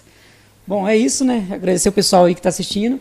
E mandem Pix, mandem pergunta via Pix. E agora vamos passar para o Matheus. A pergunta do Matheus, né? Chega de falar de, de patrocinador. O Matheus é também o é. Matheus do multiverso, né, cara? Onde tem Matheus ali, Matheus aqui. Rapaz, Matheus acho que foi um dos nomes mais registrados da atualidade aí do, do Brasil, se não me engano. Caramba. Tô zoando, não. Eu li uma reportagem, eu não vou lembrar Mas aqui agora de é cabeça. bacana, mano. O seu Matheus é diferente. Eu nunca tinha visto alguém com Ah, eu não acho, não. Isso em H ainda. Todo é. Matheus que eu conhecia, assim, ouvi falar dele, não valia nada. Esse é o primeiro. esse, é o primeiro que tá valendo. Tudo. Bom, gente boa. Tudo mulherengo, namorador, tudo. Não tô zoando, não. Não é porque você é convidado, não. Todos os Mateus que eu é conheci. Verdade, até o meu sobrinho, pequenininho, você tem que ver, é tentado, é Mateus também. É, o seu Mateus, é porque talvez o seu Mateus foi diferenciado, mano, com os dois T's. Não, esse é, Mateus é bíblico, né? Pois é, aí você pensa, é bíblico, né? Tadinho, vai ser um anjinho. Vai, vai lá ver o anjinho, que você vai ver o anjinho. Mas é isso, cara. Que história é essa aí que você passou no Jornal Nacional? Me conta, porque eu também quero chegar lá, cara. Pô, vai lá. Eu tava falando pra ele que eu corri no 4X, que passa na Globo. É. Daquele verão espetacular que tem todo início de ano, né? Janeiro a fevereiro uhum. ali tem. Passa no, no esporte espetacular vários esportes, uhum. competições. Daí tem o 4X. Aí eu fui em 2016 uhum.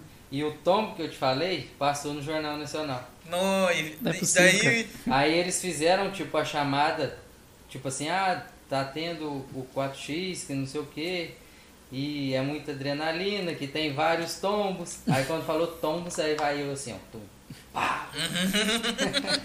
o editor acordou certo dia, é, bem feliz. eu nem sabia que, tipo assim, ia passar meu tom, que eles estavam filmando e tal. Aí eu, depois que eu tava no hospital, peguei meu telefone assim e tô mexendo lá. Tô mexendo. Aí daqui a pouco o Matheus ou o Silvinho manda assim, ó. Você passou no Jornal Nacional.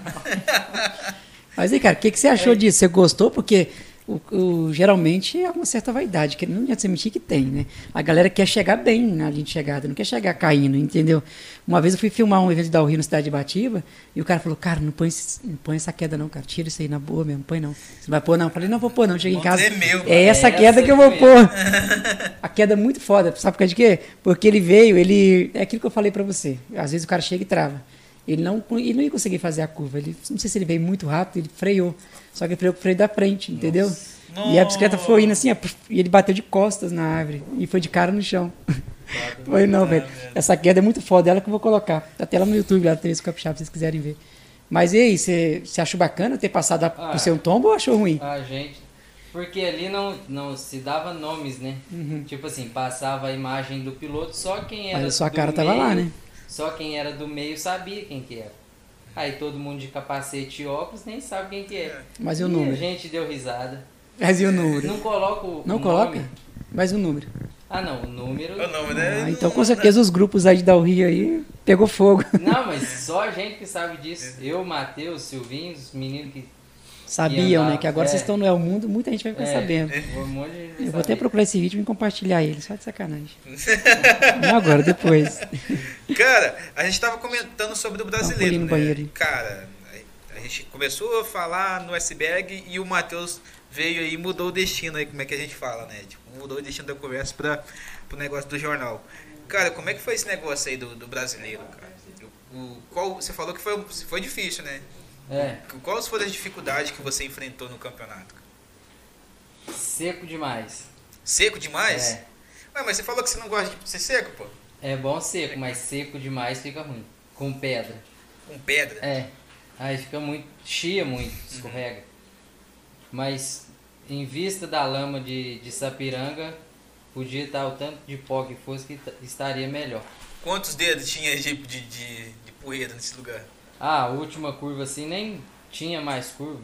Já dava mais de palmo de. só de pó. Porque a curva, tipo assim, você tá descendo e faz a curva. Aí é o paredão que a gente fala. Que aí dá uma cavada no chão e joga a terra para fazer a parede. Sim. Que aí você vai e apoia a bicicleta. Aquilo ali esfarelou, virou um pó danado. Tá doido. E que que você, como é que você foi pra você conseguir aí o Campeonato Brasileiro, cara? Qual foi o qual foi a técnica que você usou aí? Andar rápido. Muito rápido. Porque, assim, é, é simples a resposta. Você tem que andar rápido sem errar. E ali é pista pequena. Quanto maior a pista, você, tipo assim, tem mais chance de você errar, mas tem mais chance de você recuperar o seu tempo. Pista curta, é impossível você recuperar o tempo sem errar. E essa pista era essa pista era como? Era curtinha, dava. Meu tempo foi 1 minuto e 52. 1 minuto e Pra 52. downhill é muito pequeno. E cara, tem uma coisa que eu tava quase esquecendo isso, né? Tem várias modalidades de, de, de bike, né? É, a que momento que a pessoa pode falar assim, isso daqui é modalidade de downhill? É, tem uma certa inclinação para definir que é downhill ou como é que funciona isso? Downhill é só descida. É só descida? É, não tem subida, só isso. Só descida, morro abaixo. E daí tem os obstáculos, é pedra, é raiz, é buraco, é rampa. Isso, mas tipo assim, porque eu fico pensando que nem tem, tem um, um- as, tem umas, algumas modalidades de, bici- de bicicleta que às vezes é, é- pode ser até de descida, mas um, um morro meio tipo quase não diria que é Sim, plano. é igual tem XCO, que aí XCO é, é do, é da família do mountain bike e é, é em circuito. Uhum. Aí é bem. tem- As descidas são bem parecidas com o downhill, só que eles sobem. Só que Ele ele sobe. sobe, desce, passa pedra, só que é um circuito. Aí tem um MTB de, de maratona. Que aí tipo assim, eles andam 100 km, vai daqui lá em Pedra Azul. E aí tem BMX, que aí vai pela bicicleta. Uhum. Tem ciclismo de, de estrada, que é aquelas bicicletas do pneu fininho. sim. Daí vai de É o- acordo o com a speed que- É, o speed. gente- você conhece o, o Alisson que a gente entrevistou? Conheço. Então, o Alisson ele explicou pra gente um pouco sobre isso, sobre bike, né? Inclusive ele tem um canal no YouTube, tem bastante gente lá inscrito, acho bacana, salve aí pro, pro Alisson. E ele, ele se conhece, você conheceu, como é que você foi conhecer ele? Eu conheci pela minha mãe. Conheceu por sua mãe? Minha mãe anda no MTB. Anda lá no- nessa modalidade que ele anda também? Aham. Não de speed, de MTB. Ah, tá. MTB é, é estrada de chão. Uhum. Não necessariamente estrada de chão. A bicicleta é mountain bike. A sua mãe teve essa entrada no, na modalidade de bike por motivação sua? Uhum. Já começou tem um ano? Dois? Dois anos. fazer dois anos cara, que bacana isso, sabe? E Ela vai completar. Acho que. Eu não sei se ela pedalou hoje. Mas ontem de noite faltava 70 quilômetros para ela completar 10 mil quilômetros esse ano. Caramba, cara. É muito chão que ela andou, hein? Puta Só merda. esse ano, de Não 2021. Não deve ter andado 0,2% que, que ela andou esse ano, pô. Caramba, é, é muito chão, mano. É chão com É força. chão com força. E E, cara, cê, cê, você entende a influência que você tá tendo pra, pra galera aqui da região? Tem galera que chega pra você assim, pô, cara, e aí, como é que é a estratégia? Os caras te pedem dica, que, como é que é? Geralmente vem dos pequenos, né? É igual lá onde tem o João Pedro, que tem 11 anos. E eu e o Caio de Una, a gente incentiva muito ele e ele tá andando bem. Ele tá com quantos anos? 11 anos. 11 anos. 11 anos. Cara, você pode mostrar aí pra gente aí, a- o, o troféu aí pra gente dar um. Pra gente, pra galera ver, pra olhar, mostrar pra lá. Qual, qual é qual aí? Essa medalha. Daqui, aqui, o daqui é a medalha do Pan-Americano. Aí ela roda aqui, ó. Eu- essa, eu- ela remete meio que ao Espírito Santo, mas eu fico assim, eu- tem uma bandeirinha ali do. do, do- Qual que você fala? Ah, Aqui, né? Aham. É azul. Isso. É igual a bandeira de Una, azul, vermelho e, e branco. E essa daqui é do Campeonato Brasileiro. E o E troféu. o troféu do Brasileiro também. E aí você correu na modalidade sub-30, né? Sub-30 a categoria. Pô, cara, muito bacana esse troféu. E, cara, como é que você sente a, a comunidade aqui na, aqui na nossa região? Você sente que a galera abraça esse movimento de downhill? Lá em Una, graças a Deus, é, igual as provas que eu fiz até hoje, o pessoal deu maior força para fazer.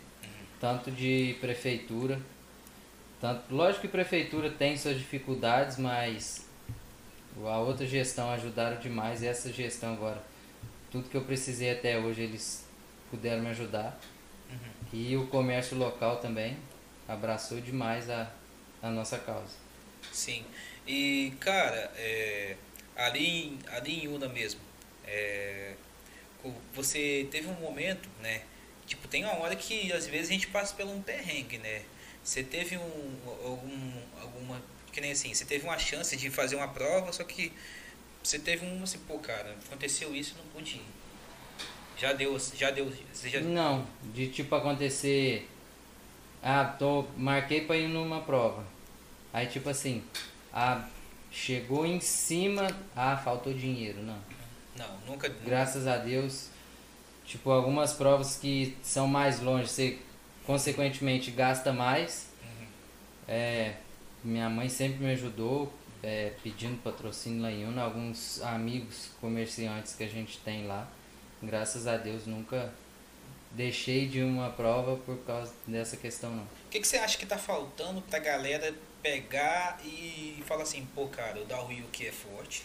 Aqui o, ambi o, o- como que eu posso dizer? A região favorece isso, é uma região montanhosa, dá para explorar muito essa, essa cultura de, de downhill. E o que, que você acha que tá faltando, né? Porque assim, você fala que nem lá em Una é, é, é a galera abraça. Mas você vê que num contexto geral a região abraça isso tudo? Gente unida. O que falta? Querendo fazer a diferença. Só isso. Só isso? Porque, tipo assim, você fazer uma pista hoje é trabalhoso. Você tem que ter o lugar certo, você tem que ter autorização do dono do terreno, você tem que ter pessoas para trabalhar no lugar, pessoas que saibam fazer uma pista. Então, a primeira coisa é a pessoa que, tipo assim, quer fazer acontecer. É igual hoje a gente tem a Liga Capixaba no estado, que eu faço parte dela. Aí são tem a diretoria e tem os organizadores. Aí eu faço parte da diretoria e dos organizadores. Aí eu acho que é se- seis cidades. Aí 2022 agora vai ser Brejetuba, Ibiraçu, que é lá no norte. Aí Una vai ter duas, Iconha e Muqui. Em Coimuqui. É, Em Coim fica onde, ô? Rapaz, eu acho que fica próximo de Cachoeiro, não é isso? Descendo pra praia. Fica próximo de Cachoeiro. A BR-101 passava dentro dela, assim, dentro da cidade. Eu Mudou. viajei, eu achei que em Coin era quase no litoral, porque lá, Mas é pertinho. se for lá, pô, lá é plano, né? É plano, mas tem morro. Não é totalmente plano, não. Você pega ali até em Cachoeira ali, ainda tem muita montanha ainda. É. Cara, você tinha algum. Eu não sei qual é o ritmo que estava o assunto de vocês aí, que eu saí para poder ir no banheiro. Mas você tem alguma premiação em dinheiro nesses campeonatos? Algum retorno financeiro? Não. Ou é só pelo sonho mesmo de, de competir? Só pelo sonho. Algumas provas, tipo assim, ES, Pan-Americano e Brasileiro, eles dão justificativa de você conseguir Bolsa Atleta. Você consegue Bolsa Atleta. Até os três primeiros colocados você consegue Bolsa Atleta. Tá. Do governo ou da prefeitura. Tá, aí você consegue essa bolsa para ter acompanhamento para quê? Para você ir pro Mundial? O que, que é isso? Não, vai. Só pra você continuar vai ser competindo? o critério. Tipo, Uhum. aí você tem que apresentar nota de tudo que você gastou Uhum. e tal, mas você tem um valor que você recebe por mês durante um ano, que Pô. é essa bolsa atleta. E quantos você, se vocês recebem bem nessa bolsa atleta aí? Não sei, mas é mais de um salário. É mais de um salário? É, a nacional eu sei que é mais de um salário. Interessante, Ah, cara. como ganhar dinheiro É. com isso então? São os patrocinadores ou você não ganha dinheiro com isso? Ganhar dinheiro não. Então você não, não vive do Não. esporte. É só pelo sonho. Mas há alguém que Só vive por pelo isso esporte? Aqui, ó, sou campeão brasileiro de Dom Rio. Não, só não, né? A gente fala só Cara, aqui, tá, é um pessoal? É. é um A gente fala só aqui, mas é só, só, Cara, eu, é só uma é maneira assim. diferente de eu tinha quebrado uns- o meu, eu todo e não tinha ganhado isso. É, a gente fala só, mas não vê a caminhada, né, cara? É. Pra É. adquirir essa medalha. Eu falo por questão do retorno financeiro, porque você- há um gasto, né? Há um investimento, na verdade. Não é gasto, né? Correto é investimento. investimento. Porque você vai ter um retorno disso, né? Você vai ter um reconhecimento, você vai estar praticando esporte, você está tendo saúde. E às vezes o esporte também pode te levar para outros lugares. Por exemplo, tem muita gente que começou no esporte e hoje é comentarista, por exemplo. Eu estou te falando porque eu sou da área da comunicação, então estou tentando usar isso como exemplo. Mas você, por exemplo, você poderia estar organizando um campeonato. Você já parou para pensar nisso? Você já teve vontade de organizar um campeonato, preparar um- uma Hoje rampa, dar eu premiação? Então explica pra gente aí, que campeonato é esse aí? Vende seu Eu peixe sou- aí. Eu sou organizador da Liga Capixaba. É, E eu faço parte agora da comissão da FESC, que é a Federação do Estado. É eu, a Nara e o Cristiano, lá de Vila Velha. Tá, mas isso aí é meio que abarca aí o. Como é que eu falo assim, uma coisa mais profissional. Há mais pessoas envolvidas, não é isso? Eu, a Nara. Não, eu falo assim, Cris gente, gente é que tem tipo condições, diretor. gente que tem condições de, de, de fazer uma competição. A gente é diretor. E Uhum. tem o Marquinhos, que é o presidente da federação. Uhum. Aí, tipo assim, ele que manda e a gente é diretor. Então, mas o que eu queria dizer é o seguinte, por exemplo, se você conseguiu é, sucesso no esporte, se você conseguiu o campeonato aí brasileiro, né, o pan-americano, igual você disse, não seria assim a hora, quem sou eu para dizer isso, né? Não seria a hora talvez de você tentar fazer uns campeonatos mais regionais assim, sei lá, pelo seu prestígio, por conta própria, às vezes fazer um campeonato em Batiba, um campeonato em Una, um campeonato em Irupi, de um porte menor, mas meio que assim, tentando garimpar sucesso que nem você, por exemplo. Porque, tipo, se você foi, tudo bem, você foi ali com seus méritos, você lutou, mas hoje você tem a possibilidade de conseguir levar jovens para o seu nível sem sofrer tanto igual você sofreu, por exemplo. Incentivar e mostrar os caminhos. Né? Mostrar os caminhos, não só incentivar a mostrar o caminho, é construir mesmo o caminho, entendeu?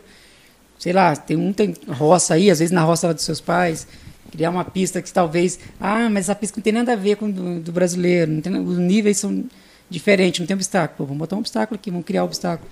É igual a pista que eu tenho lá em Una, Uhum. ela é a melhor aqui do estado. É a mais completa. Ela é melhor do que a pista que foi o brasileiro. Mais Caramba, que completo. doideira, mano. Mas e aí? O pessoal passa mal quando vem andar. Mas tem campeonato lá direto? Tem quê? 2017, 18 e 19. Aí 20 pandemia. São duas etapas também, né? Do Capixaba Esse ali. ano, né? aí 2019 foi ranking nacional. Não foi. Foi tipo assim, uma Hum. prova gigante. Veio piloto do, do Rio, São Paulo, Minas, Uhum. Rio Grande do Sul, Mas é um campeonato feito anual ou é uma coisa mais corriqueira durante o ano? né? anual. Aí a gente tem a liga que é seis etapas. Desde 2017 tem. Aí 2020 e 2021 pandemia. Pois é, Matheus, mas aí, por exemplo, vamos falar agora aqui de uma coisa mais didática, para inspirar os jovens, fazer um campeonato anual. Tipo, eu não lembro o que eu comi, sei lá, antes de ontem, para não dizer que eu não esqueci de ontem também. Aí, tipo assim, não seria algo assim de você fazer uma coisa menor, mais uma vez vou insistir, tipo assim, mais corriqueiro, sei lá, de dois em dois meses, ou de Ah, seis em seis meses. É só mesmo para incentivar a galera, não é algo assim, ah, para criar ranking ou para trazer gente de fora. É algo assim para incentivar a galera a andar. Por exemplo, aqui na cidade, eu bati muito nessa tecla com o prefeito da, daqui da cidade. E em qualquer outra cidade que eu for, eu sempre pergunto, cara, por que, que não tem uma rampa de BMX? Por que, que não faz, sei lá, um circuito de street ali? Porque a galera de Já skate Pump anda. Track? Hã? Já viu o Pump Track? Não. Depois você pesquisa. Traduza para mim, fazendo um favor. P-U-M-P. Não, traduzir o que significa. Ah, achei que você tá falando traduzir. Essa vai pro corte, galera. É, é uma pistinha. Uhum. Não, é tipo um É uma- quase um street. É ondulações? Ondulações ah, fizeram assim, um lá em Pão da Fruta. rampa. É, Perdoe o desconhecimento. Isso tem Fizeram na um Pão da Olimpíada, se não me engano. Algo parecido. Não, não teve não. As Olimpíadas foi BMX. é, BMX. Se eu não me engano, acho que foi. Bike cross, sei lá, um trem assim. De BMX tem Eu não, duas sei, se- modalidades. eu não sei se foi de, de Ralph, acho que Street não teve, não. Teve de Street? Ah, não vou falar que teve pra mim não, não ficar Eu também não errado. vou arriscar, não. Mas de BMX teve duas modalidades, eu acho. Mas vou dar um desconto pela confusão, porque infelizmente as, as TVs, a, o- a comunicação do modo geral foi lá em mão no skate. Esqueceram do O BMX. skate passou a É. Esqueceram, a verdade é essa. A gente tem que fazer essa crítica porque eles não divulgaram. Tanto que não divulgaram que para mim conseguir uma informação, eu tive que, nossa, caçar muito na internet, achei poucas informações do que, que aconteceu. Tanto é que eu não consigo nem afirmar se foi um, um, BMX Street ou se foi de Ralph, eu nem sei como é que foi. O pump track, você anda naquilo até de. Tudo que tem a roda você Até de consegue patinete. andar. Um monociclo. Tudo que tem roda você consegue Eu acho que dá andar. pra fazer até parkour naquele trem. E é, do, e é do mais novo até o mais velho. Isso que é o bacana. Você começa desde o pequenininho ali, é igual em Minas. O tanto de pump track que já tem em Minas em. Ah, um ano antes de começar a pandemia, que começaram nessa visão. O tanto de pump track que já tem lá. Desde o novinho até o, o mais velho ali, consegue andar e. Mas já há competição nessa, nessa modalidade? Não, é só, Só hobby. só roda. Só hobby.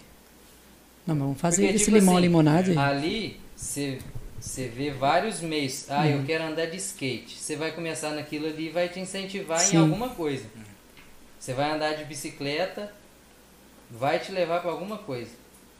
Ou eu vou pro Isso. mountain bike, ou eu vou pro downhill, E isso street. daí, querendo ou não, tá te tirando de várias coisas que hoje o mundo te oferece. Ou- De negativo. Você Que tem que é? exemplos aí de, de pessoas que, que saíram do mundo, deixaram de entrar nesse mundo por causa da bicicleta? Você foi um deles? Ou tem algum exemplo? Não, né? Vai saber, né, mano? Vai saber, esses Mateus só Jesus, né? Deus me livre. Então, aí, pra gente é, bater nessa tecla mais uma vez, é, se você fizesse um campeonato assim mais corriqueiro, creio eu, né? Eu, eu sei um pouco da dificuldade, porque tinha um rapaz aqui em Batiba, caramba, é foda eu ter esquecido o nome dele, é, é rosto e nome, eu não gravo direito. Ele é loiro. Não, é um que organizava campeonato de downhill aqui. Eu conheço, o único que eu conheço de que, que corria era o Que Hans. fazia aqui. É. Você conhece, você O conhece? O Igor, isso, O Igor. obrigado. Pô, o Igor, eu falei com ele aí no último campeonato, não consegui cobrir o campeonato que ele fez aí, que até desceram ali no Brasil Novo. Infelizmente não pude ir lá cobrir, mas eu acompanhei o que eles fizeram lá no IP, no final do IP. E ele tava sempre tentando, cara, só que pô, o cara sofria demais, mano. O cara sofria demais para conseguir, não tinha apoio do município. Aí o último que ele fez, acho que teve um apoio do município, você tá entendendo? Mas não é aque- aquele apoio que você pode dizer assim, pô, vai Você ter, de- pode pode contar contar. sempre, entendeu? Foi algo corriqueiro que fizeram ali. Desculpa, não foi algo corriqueiro que fizeram ali, né? Foi algo assim, pontual. Fizeram e acabou. Não fizeram mais. E, inclusive, nós estávamos conversando aqui com o Alisson. Acho que é mountain bike que ele faz? É, ele. A mãe dele corre na modalidade do Alisson. Mas é mountain bike? Eu não lembro se era mountain É, bike. É bike. mountain bike. Então, e o Alisson estava é, explicando aqui a, as, as dificuldades, né, para poder conseguir fazer alguma coisa. Eu falei para ele, cara, por que você não organiza isso, isso, isso, isso? Aí ele falou assim, cara, hoje está até mais fácil por causa da tecnologia. Tem algumas competições que são feitas digitalmente. É. Ah, que palhaçada é essa? Ó, eu tenho um circuito para você cumprir, todo mundo vai ter acesso ao circuito, mas o resultado sai para cada um diferente, cada um está correndo sozinho. Inclusive, ele falou que acho que tem um. Eu acho que tem uma cronometragem de tempo, né? Quem desce mais rápido, a, Sim, essa, é. essa descida aqui da batatinha para cá, foi isso que ele falou? Sim, tem um um negócio, negócio assim. Tem um negócio de subida, né? Que é. Só sei que você tem que alto. descer lá da Batatinha até aqui no, no Vila Nova. Aí ali tem tipo como se fosse uma linha de chegada digital. E ninguém conseguiu É bater o- um, um ranking é que tem ali. com. Hã? É Você sabe explicar o que, é? K-O-M. Aham, Tem o aplicativo é o Strava, aham. que daí você baixa ele e inicia sua pedalada. Você vai daqui em Ibatiba. Daqui em Ibatiba. De Una e Ibatiba. aham. Aí tem os cons, que é os uns os percursos. Aí tem de 100 metros, 200 metros.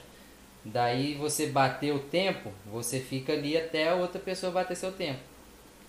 E é o, o- esqueci o nome agora.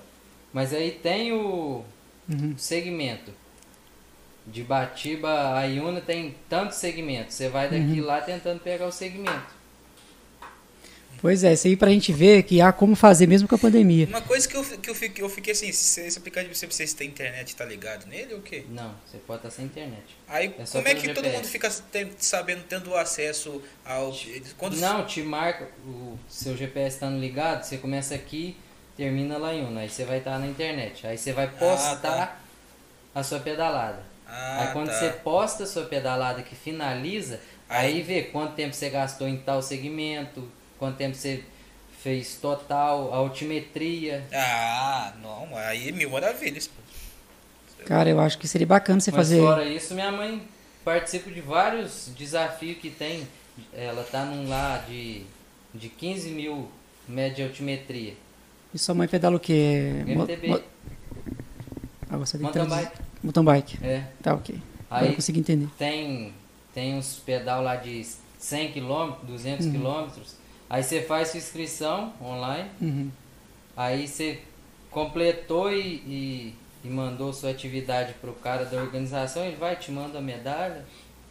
É bacana. Sua mãe pedala antes de você ou Não, começou a Dois pedalar anos. depois? dois anos que ela pedala. Mas foi por influência sua? Como é que foi? Geralmente é os pais né, que influenciam os E filhos. né? pandemia também. Essa pandemia, Deu uma engordadinha? É, essa pandemia agora, o que deu de gente comprando bicicleta e pedalando foi fora do normal. Fora do normal, né? É uma maneira, né, de burlar, porque É. se você ficar parado dentro de casa ali só comendo e não tá gastando energia, aí já era. Cara, é, aproveitar que você está aqui para poder te dar uma ideia. Já- eu não sei se tem como colocar dentro do GPS é, imagens, imagens fix, fixada. Então, não seria tipo assim o caso de você. é, eu sei que na teoria pode parecer fácil, mas eu sei que vai ter uma luta se caso você quiser fazer isso. Colocar uma foto, oferecer um espaço de, de publicidade em foto para um patrocinador. E aí você pode organizar um campeonato digital. Ou seja, você não vai gastar estrutura nenhuma física praticamente. Cada um compete da sua maneira e aí você vende esse, esse você vende essa publicidade, esse espaço em fotografia dentro desse lugar que você falou que tem como colocar, é de Strava que você falou? Uhum. Então, e arrecadar fundos para poder depois aí, sei lá, começar a organizar campeonatos mais corriqueiros, aí já assim num- numa rampa, numa, numa pista mesmo, propriamente dita. Às vezes você quer, você tem um lugar bacana e o empresário lá ou o dono da propriedade não quer que mexa, mas aí você oferece um dinheiro porque você arrecadou para isso e aí ele libera, você vai lá e faz. Porque deve ter muitas regiões aí com potencial, né? Eu vejo o Horto de Batiba aqui, ó, não tem uma pista, é, posso até estar mentindo, eu acho que não tem uma pista que fica ali é, fixa direto. Eu acho que de vez em quando eles vão lá e dão Não, uma... quando. Agora o único que anda que eu acho é o Hansley. Uhum. Mas quando é igual o Igor tava aqui, Uhum. era só na época que ia fazer a corrida, que ia lá e limpava E limpava. e pronto. Pois é, mas já pensou? Aí você, você arrecada um recurso financeiro através desse campeonato, vamos dizer assim, online, entendeu? E depois começa ali a trazer a gurizada para poder ser campeão igual você. Eu Pra acho ter que é uma assim. pra, ca- ter uma, pra ter uma modalidade presencial, sabe? Tipo, um, pode ter um. Ah, galera, o, o qualificatório vai ser online. Cara, eu, eu falo mais para criar um sucessor mesmo. Sei que ele está jovem ainda, vai ganhar muitos campeonatos aí, mas é, eu, eu acho que a responsabilidade é dele de passar o conhecimento. Entendeu? É, porque até então não tem ninguém, né? É. De tipo assim, falar, ah, vai e faz desse jeito aqui, ó. Não tem. Tá. E eu fiquei até surpreso. Estava assistindo TV Gazeta, aí depois, ah, não sei o que lá, Matheus, não sei o que, Iuna. Pô, você fica assim, cara, como assim? Não sabia que tinha um cara assim aqui nessa região. Aí depois, daqui a pouco tem Matheus, tem Marcos e vai indo. O, o- a galera da Bíblia Vai embora, inteira vai aí. virando. É, a gente Através já de tem, você. A gente já tem um João lá em Uno. Aí. Até tava falando com ele. Se seguir, vai ser me- muito melhor que eu. Aí tem o humildade de assumir que ele é pode ser melhor. Mesmo, ele é agressivo. Vou pegar um refrigerante aqui. Ele é virado. Virado no bode. Cara, o, o engraçado é. Eu acho que bem no início é realmente o que impede. Você acha que é o quê? O que, que o impede do cara, tipo, adotar um estilo dele? É o medo? É o quê? Você fala pra ele entrar no Pra ele- esporte, É, pra ele entrar no esporte. é o É financeiro. o financeiro? É, porque, tipo assim, você quer jogar bola. Como é que você vai ser se você não tem uma chuteira boa? Não, mas Você não é desmerecendo. Você quer jogar bola, você consegue jogar bola. Uhum. Você só precisa de uma bola. Você É. joga até descalço. Mas agora você quer, você quer andar de bicicleta, independente do da modalidade, você tem que ter uma bicicleta. É, você tem que ter uma bicicleta. E- E a bicicleta pra competir, né? É foda. Vai dinheiro. Vale dinheiro pra caramba, mano. Eu fico pensando assim, mano, 30 mil numa bike. O, o, o Alisson mesmo, ele contando.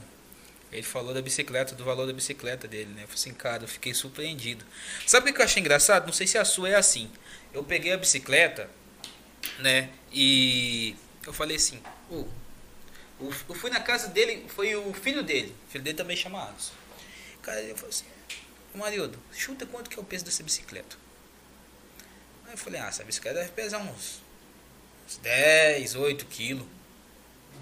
Aí eu fui. assim, Aí ele falou assim, pega essa bicicleta então. A bicicleta tava na parede assim, né? E eu olhei uma bicicleta daquela do pneu fininho, fininho, um quadro, um quadro dela já mais ou menos apresentava que era pesadão. Cara, quando eu peguei a bicicleta, eu peguei, coloquei força pra caramba, né? Quando eu peguei a bicicleta, eu quase joguei ela no teto. A bicicleta de downhill é, é leve assim também? Não, pesada. Pesada? Qual é a média de, de peso da bicicleta? Ah, pesada entre comparado com a de speed é muito pesada. Uhum. Mas a que eu tinha dava 17 quilos. Caramba, nossa, é muito diferente. É. Essa bicicleta que eu peguei, ela pesava menos de 2 kg. Não, menos não, até menos. Muito menos. É. Uma bicicleta de speed bem levinha deve dar uns. Não sei, mas uns 6 quilos, 7 quilos por aí. Caramba, mano, tem um trem aí, tem um trem diferente dessas bicicletas, porque É, porque as de speed é tudo fininha, é tudo de carbono. você acha que o peso da bicicleta ali importa na hora? No- Porque assim, a De bicicleta downhill? de downhill é pesadona, né? Não, na modalidade downhill, peso. Assim, lógico que tudo em excesso vai te prejudicar. Mas ele é uma bicicleta de 18 quilos e uma de 14 quilos. Vai quem tá pilotando. Eu, Matheus, não vejo diferença. Agora, uma de speed de 7 quilos para uma de 10 quilos já é absurdo. É, mas porque assim, tem a questão também que a aerodinâmica, a questão da, da, do empuxo que ela tem também, porque a bicicleta pesada, né? Quanto mais é, pesado, parece que mais fácil você descer, né? É. Mas se for uma leve, fi, você pode até pegar e descer que nem um tiro, mas não vai ter, tipo assim, a, a mesma fixação, né? Você vai É. passar num barro, fi, hum, vai, vai atolar. De downhill a mais leve que eu já vi foi 14 quilos e 800, eu acho, um trem assim. Nessa, nessa categoria mesmo, tem alguma uma, uma bike que é tipo é rara, lendária, tipo uma, bicicleta que é cobiçada por todo mundo, Ah, aqui no Brasil é Santa Cruz Specialized. Specialized. É as marcas que, que tipo assim, é as... É uma das únicas que vende aqui no Brasil, porque bicicleta de downhill é difícil você comprar aqui. Mas é... Até que agora não, não é tanto, porque o pessoal começou a importar. Mas antigamente era. Só tinha óleos para para V10, que é da Santa Cruz, e para Demo, que é da Specialized. E cara, agora a gente falando sobre metas, né? Como é que quais são os seus planos pro futuro do downhill? O que que você está pretendendo aí? Você vai, vai você pretende continuar competindo? Como é que como é que Se Deus quiser. Ah, 2022 vou correr na Elite. na elite? Como que explica aí pra gente essa competição aí? É, a Elite é, a- é os Pro. Uhum, É os melhores que tem. É a melhor categoria que tem. uhum. São os mais rápidos. Eu achei que essa a- essa categoria do brasileiro aí fosse um a, a mais alta. Essa é abaixo da Elite. abaixo da elite? É, tem 12 ou 13 categorias, eu acho. Oficiais. Sim. Aí vai Elite, Feminino, Júnior. Essas são as. Tipo assim, as que correm o Mundial. Mundial só tem essas três. Uhum. Aí fora do Mundial, aí é Sub-30, Infanto Juvenil, Juvenil, Master. Aí tem desde a Master A até a Master D, eu acho. Que são os mais velhos. É o. É igual o seu Danilo lá de Carlos Barbosa tem 72, eu acho. Sim. 72, 73, não sei. Que anda aí. E como é que quando vai ser essa essa competição da elite? Não, é, Elite é a categoria. Ah, sim, é a categoria. A É, categoria. em todas as provas Nossa. tem Elite. Ah, tá. Toda, catego... Toda prova Toda tem. prova tem essas Essa do brasileiro tinha a, tinha a Elite. Tinha. Tinha Elite. Aí eu era federado na Sub-30 Uhum. de 2019. Aí em 2020 eu ia trocar a, federa- a filiação na, aqui no estado. Aí começou a pandemia. Aí eu nem mexi mais. Aí eu fui correr o PAN. Aí eu já tava na Sub-30. Aí eu continuei nela. Você mudou agora de federação. Você mudou agora? Vou mudar agora para correr o próximo PAN. Sim. Aí você, você almeja, por exemplo, Mundial, Olimpíada, o que que você. Olimpíada não porque não tem, não é olímpico ainda. Não é olímpico do Rio ainda? Não. A gente sonha que algum dia seja porque aí vai mudar o cenário. Né? Vai ser mais valorizado o esporte no, no Brasil e no mundo. Sim. E, e o Mundial? Como é, como é que você pensa? Como é que está na sua cabeça do Mundial? Penso em competir, Você- mas é só por, por ir e adquirir conhecimento e, e, e viver aquilo ali, porque você pensar em ir para competir, você tem que ir morar fora, porque o nível que o pessoal de lá anda é totalmente diferente daqui, O, a galera de lá é muito mais agressiva em relação à galera daqui. sem dúvida. Eles andam muito mais. Pô, se bem que também, por exemplo, lá nos Estados Unidos, no Canadá, os caras têm uns lugares lá, uns penhascos muito mais insano, né? Eu já vi uns vídeos dos caras andando no meio de uns trilhos em cima da montanha, assim, descendo aquilo. Eu olho assim, pelo amor de Deus, cara. É Cara, porque lá eles têm lugar e têm apoio. Uhum. Tipo, as marcas internacionais todas estão lá fora. E lá não é igual aqui no Brasil que é só futebol. lá Por mais que aqui tem algumas outras modalidades, mas o- os olhos aqui são todos no futebol. Sim. É, aqui é foda, cara. Aqui é um esporte ou outro que é, que é valorizado fora o, o futebol, né? E o skate é que o Marcelo chegou a comentar, é a última grande modalidade que ganhou força recentemente no, no cenário brasileiro. Então o downhill, né, eu s- sempre achei um esporte super foda, né? A gente Cara, vê na internet. é, mas tem uma coisa que a gente tem que eh, também falar, é que lá fora, muitas das vezes, não é bem um campeonato que rola, entendeu? Assim, quando você vê aqueles vídeos foda na internet. É, a Red Bull aprontando alguma É. coisa. É, Entendeu? A Red É, Bull, de boa fazendo, fazendo, um campeonato. Um, é fazendo alguma um- ação, alguma ação. Pega os caras lá mais insano, entendeu? É isso que As eu tinha comentado mais com insanas. ele, pô. Ele, ele arrumar um. Ele, tipo assim, ele ter destaque nas competições, né? No início, onde- aqui no off, a gente tava falando sobre Uhum. isso, ter o destaque nas competições e ele conseguiu o apoio dessa galera, sabe? De, um, de uma Red Bull. Mas como é que faz pra participar daquele negócio lá? Você entende daquilo ali o que, que é? Aquilo ali são campeonatos ou aquilo dali fala realmente é uma que ação publicitária? É, tem uns que é no deserto, outras vezes eles no colocam. deserto é só, só convidado. Só corre ali, não sei quantos são, mas só convidado. Mas é algo mais focado assim na publicidade do, da, da Red É, Bull. mais publicidade. Uhum. E aí, tipo assim, olha aquele penhasco daquele tamanho, com um monte de Red Bull ali, é marketing. E eu acho que só vai os caras bem loucos também. Porque É, tem os lá caras é lá. freeride, lá não é downhill. Sim, tem uns caras que mandam. Pô, manda 360, Manda uns manda. muito É. doido, cara. Manda mortal praticamente com a bike. Você sabe mandar, é você sabe suicida. mandar essas manobras? Graças a Deus, não. Aí, E- aí, você vê, o meu primo mandava, olha. Tá doido. Eu só, mandava, só mandei até hoje nas- na pequenininha, na BMX.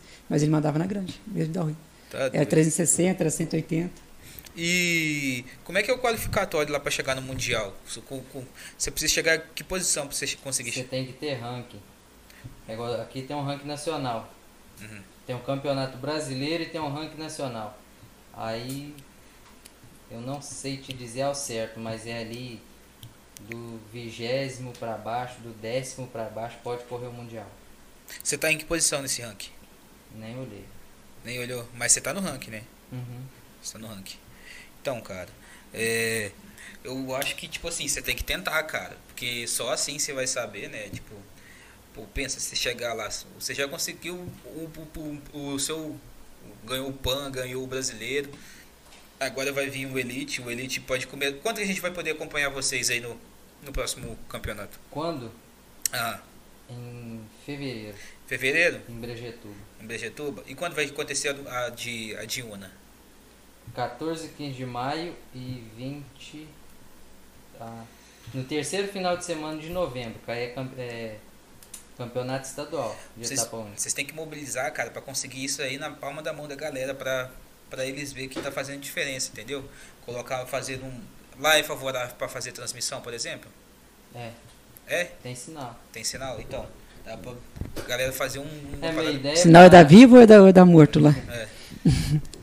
pra. Porque eu vou te falar a verdade, fazer umas lives aqui nessa região aqui é complicado. tá? Se você não tiver uma Micron, pode, É.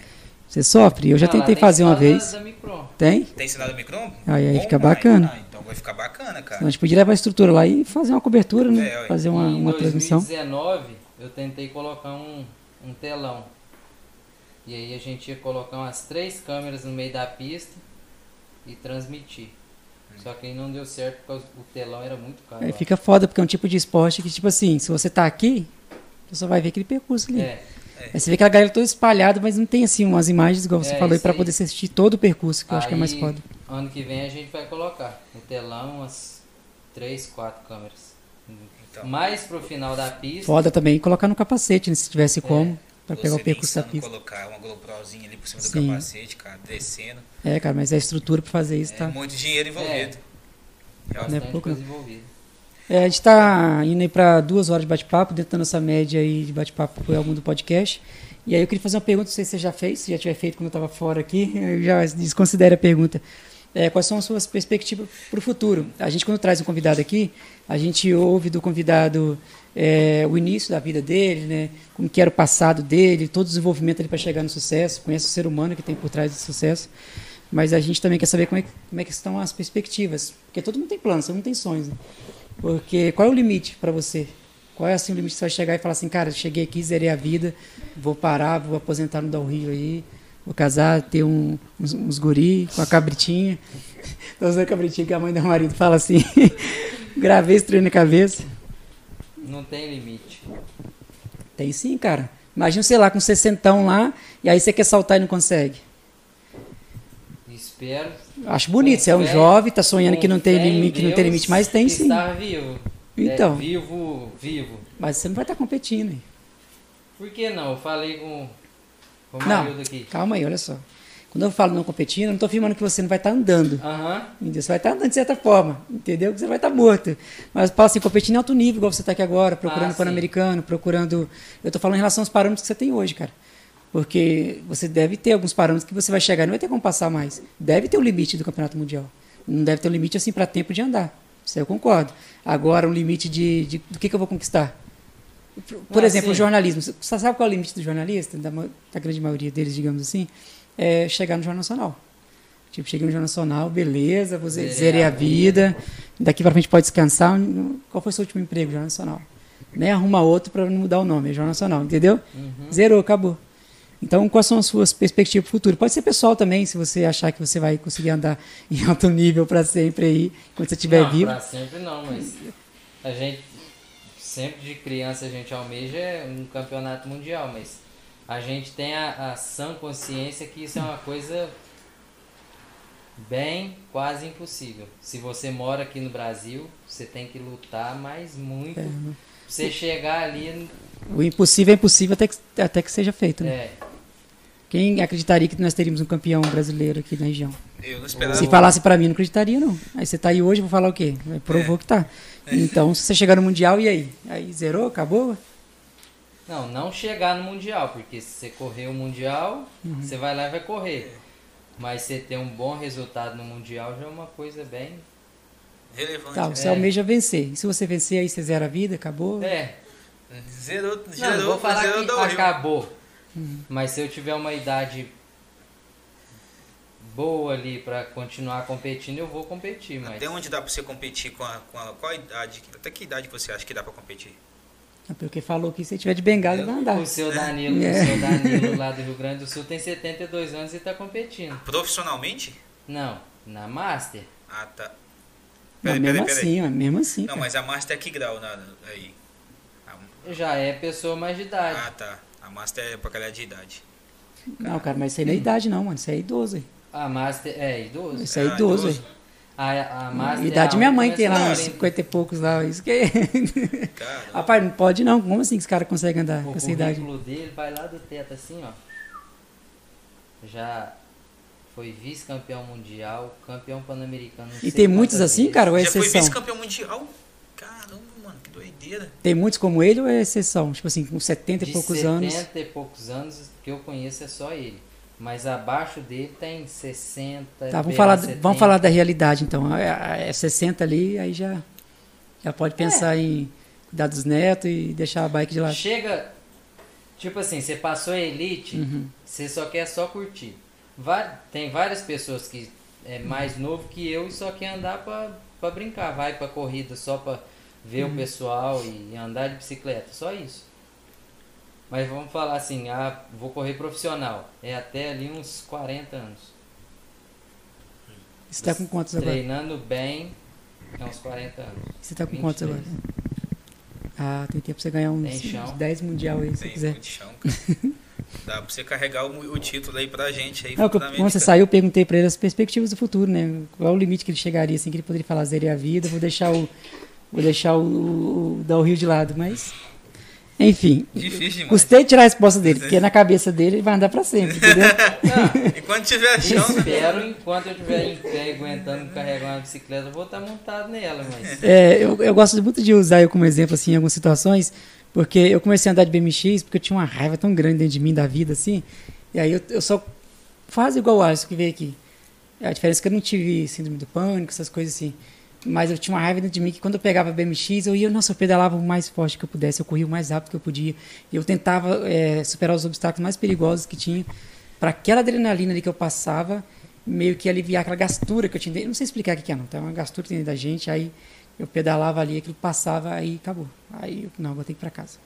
Era o- a música no outro volume fazendo isso. Aí eu começava a me ficar meio mal da vida de novo, falei, vou pedalar. A Aí pedalava e ia. É a válvula de escape. Não sei do que que era, mas era uma coisa que me sentia ruim e ela pedalava. Agora, no seu caso, é você falou, você vai pelo, pelo, como é eu falo assim, é pelas conquistas, não é isso? O que te motiva é a conquista, não é isso? É, a paixão pelo esporte e a conquista. Então, mas isso com o tempo, você acha assim que, sei lá, vai se manter? Por isso que eu tô te perguntando, tô te dando vários fatores aqui para você começar a pensar. Não sei se você já pensou isso, que você tá a muito novo. paixão ao esporte, sim. Agora, a conquista já... Você vai vendo a realidade. Tipo assim, você passa 5 anos, 10 anos e nunca chega. Aí você pendura a- as rodas, pendura porque chuteira. pendura as rodas, né? Vamos mudar essa cultura de falar que o futebol é a melhor coisa. Então, pelo que eu entendi, é isso. Então, você vai competir, tá chegando no Mundial, e quando você puder estar andando, você vai. É isso. Nossa, cara, vai ser. Eu, eu quero estar quero tá assistindo. eu Quero... Espero que você chegue lá pra gente colocar. Vai, ter, vai aparecer lá na Globo lá, cara. Olha, da Você quer estar vez- assistindo? E dessa vez não aparece, sabe o quê? Não leva, não leva tanto, não. É. Ó, vai ser mundial. Vou pegar no pé dele ao vivo aqui. É. Outra vez eu olho isso aqui e falo, caralho, cara aqui, ó. Nossa, me inspirou, tá? Vou caminhar amanhã. Falei, duvido, que eu chamei esse cara pra correr um monte de vezes, cara. Ah, mas eu já fui, né? Duvido, Ah, aí- mas todo dia surgiu um impasse. Calma, aí ele foi, cara. Porra, agora o cara. Ó, calou minha boca, mudou. Entendeu? Ah, Cheguei na tô- casa do cara, falei, indo, Marildo. Falei, Marildo, posso ir na sua casa aí? Não tem nada pra fazer aqui, cara. E você falou que tava meio pra baixo aí, vou dar um pulinho na sua casa aí. Não sou muito fazer isso, não, porque eu sou uma pessoa introvertida. Falei, ah, vou lá. Cheguei lá e falei, ah, cara, falei, tô com sede. Falei, pega uma água aí. Não, melhor, pega o refrigerante. Eu abri a geladeira do cara, tinha 6 litros de Coca-Cola, 2 litros. mas eu não tenho. Eu acho que lá no supermercado não deve ter na geladeira essa quantidade. Geralmente bota uns 3 ou 4. Tá louco. Você acha que ele vai estar vivo? Não, talvez eu também não esteja, porque eu tô indo praticando esporte, né? Tô correndo bem Não, eu pouco. tenho que parar de beber refrigerante, mano. Então, não tem base, para não. de beber então, porque senão você não vai estar vivo, não. Ele vai estar lá velhinho lá, e barba branca andando, não vão estar lá Não no caixão. bike. Vai Ele- estar lá mandando um grau com 72 anos. Ele vai estar lá no cemitério bem assim, caralho, né, aqui, aqueles caras que me entrevistou, porra. Maluco. Eles eram enjoados, mas gente boa, tá? é isso que vai acontecer. Cara, é, a gente vai finalizar aqui a entrevista, né? A gente tem muita coisa ainda que o Matheus vai estar trazendo aí pra gente num futuro podcast, né? Muitas conquistas, né? É, muitas conquistas. Ele vai trazer aí, já vai trazer mais outros brasileiros. Vai né? trazer aliança para as coisas que ele vira aqui. é, pô, É. Confia que vai trazer o Mundial pra gente. Eu vou botar a fé que você tem. Você pode sim, você chegou aonde você chegou, você tem capacidade pra pegar aí o Mundial pra gente. E, cara, ó, tô, tô- não, é sério, Mundial, Mundial, mano. É- não é ganhar XP, não. Você chega lá pra fazer diferença. Porque vai que você não chega de novo, pô. Então você tem que, vale- tem que fazer valer a pena. Então, eu quero também é, agradecer aqui a sua participação. Como o Marcelo tinha falado, a gente nunca esperaria né, uma participação de um campeão brasileiro de downhill aqui na nossa Ainda mais da região, né? da região, né, em Iuna. Estando aqui com a gente ainda no podcast, né? É um privilégio, É né? um Todo dia que a gente consegue, né? você. né? Quando ganhar o Mundial, ô, ô Matheus. Matheus? Matheus? Cadê o Matheus? Cadê o Matheus? Sumiu, tá lá Jornal na Nacional Globo. Fantástico, New York Times, cadê o cara? Caramba, velho. Ainda Então, bem que a gente trouxe agora, né? Então depois já era. se quiser falar aí também, Marcelo, fala aí, pô. Cara, é, eu faço das suas palavras as minhas, né? E agradecer aí o Matheus, né? Companheira dele que tá aqui hoje. Tô sendo muito formal porque ele tá fugindo do casamento, então vou chamar de namorada. É, a namorada dele que tá aqui hoje, que ajudou ele na memória, né? De lembrar as datas. Cara, é, eu sempre bato nessa tecla porque eu sou uma pessoa assim, muito família, sabe? O Júnior iPhones veio aqui e a gente sabe que o homem, de certa forma, não é tão inteligente igual a mulher, não. Não sei se você sabe disso. Então, todo grande homem, assim, de sucesso, não de tamanho, porque eu sou baixinho, acho que nunca ser. Já era, não tem mais essa chance de ser um grande homem no- na estatura, né? Mas todo grande homem, assim, de sucesso, que conseguiu vencer na vida, ele teve uma base familiar ou um relacionamento por trás, ou seja, teve uma esposa por trás disso.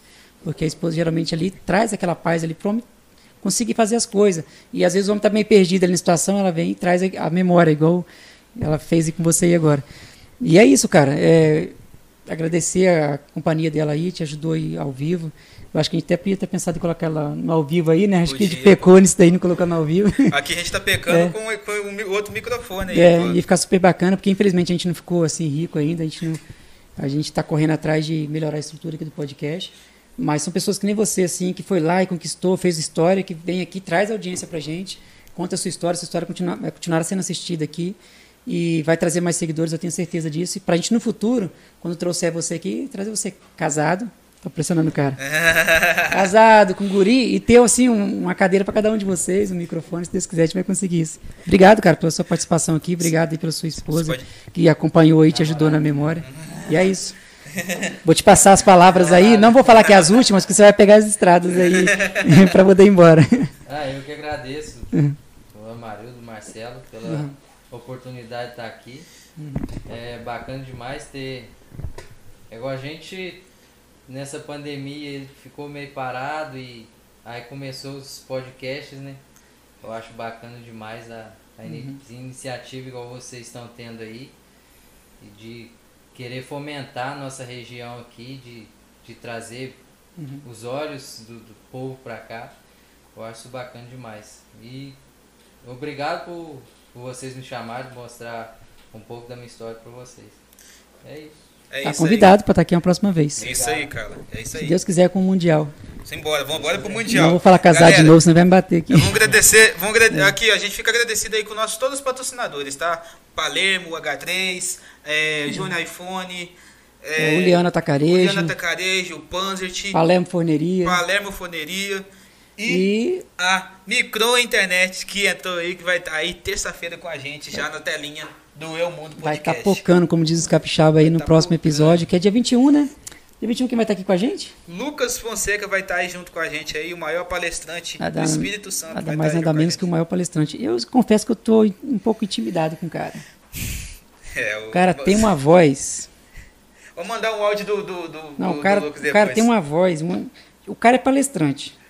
O cara, através da palavra, ensina as pessoas a, Ele me a- mandou um áudio e falou assim, ô Marcelo, aqui, a ter sucesso. eu tenho. ô, mano, mano. É a voz desse cara, mano. Mano, eu mexeu comigo. Você vai ver a voz dele, quer ver? Manda aí. O Eu marido, marido falou assim: se eu fosse uma mulher, Sai de nada eu não. pedia pra casar com Eu ele. não falei Eu nada tenho um não. amigo lá de Valadares que ele é radialista. Meu Hum. amigo, a voz daquele cara. Você tá doido. Tem não, Não. esse é um tipo de profissão que fala assim, esse cara nasceu. Não, e- esse cara aqui, ele, ele faz as pessoas assim, melhorarem a, a qualidade de vida. Se você tem uma empresa, ele leva, através das palestras dele, assim, é, como é que eu falo assim, é, meio que palavras que mudam o seu dia a dia. Se você, às vezes, não está sabendo ali é, atender bem um cliente na sua, na sua empresa, Você leva a palestra do Lucas, o Lucas vai lá, fala as palavrinhas mágicas dele. Eu tô, eu tô diminuindo palavrinhas, porque na verdade não é bem palavrinhas, né? Porque eu não, eu não consigo ter, assim, uma medida para especificar o tamanho que é a palestra do cara. Ele deu uma palestra aqui na cidade de Batiba, na época da primeira eleição do Luciano Pingo, lá no, lá no IF, se eu não me engano. E as palavras do cara, cara, é muito foda. Ele faz você enxergar a vida de uma maneira totalmente diferente. Às vezes você pode falar bem assim, cara, eu, nossa, eu amo meu esporte, eu acho que tá muito bacana, tá foda. Aí ele vem e traz algo novo pro seu esporte, através da palavra. Ele, eu não sei se ele é formado em, em filosofia ou sociologia, mas ele é um cara que se, se bater de frente com esses filósofos aí, o cara é fera demais. Pra você ter ideia, ele tem uma frase que fala que o céu não é o limite, é o alvo. Pô, ele conseguiu mudar uma palavra lendária. Tu fala, não, o céu é o limite, Não, cara. céu é o limite. Céu é o limite. Aí ele veio, não, o céu não é o limite, não, cara. O céu é o alvo. Ou seja, não tem limite. Você vai estar sempre subindo, igual você falou, e sempre subindo. E você ouve o cara falando as palavras desse aí, você fala, pô, cara, você sai daqui renovado. É, é uma outra vida, você sai outro ser humano. Vou colocar a voz do cara aqui, só pra você. Não, com a voz aqui, se ele falar bem assim, oi, falou, opa. Isso que é um oi, entendeu? Olha a voz do cara. Pera aí, deixa eu ver se eu tenho aqui. Bom dia, Marcelo. Que maravilha, meu irmão, falar com você. Que bom que você já esteve na minha palestra.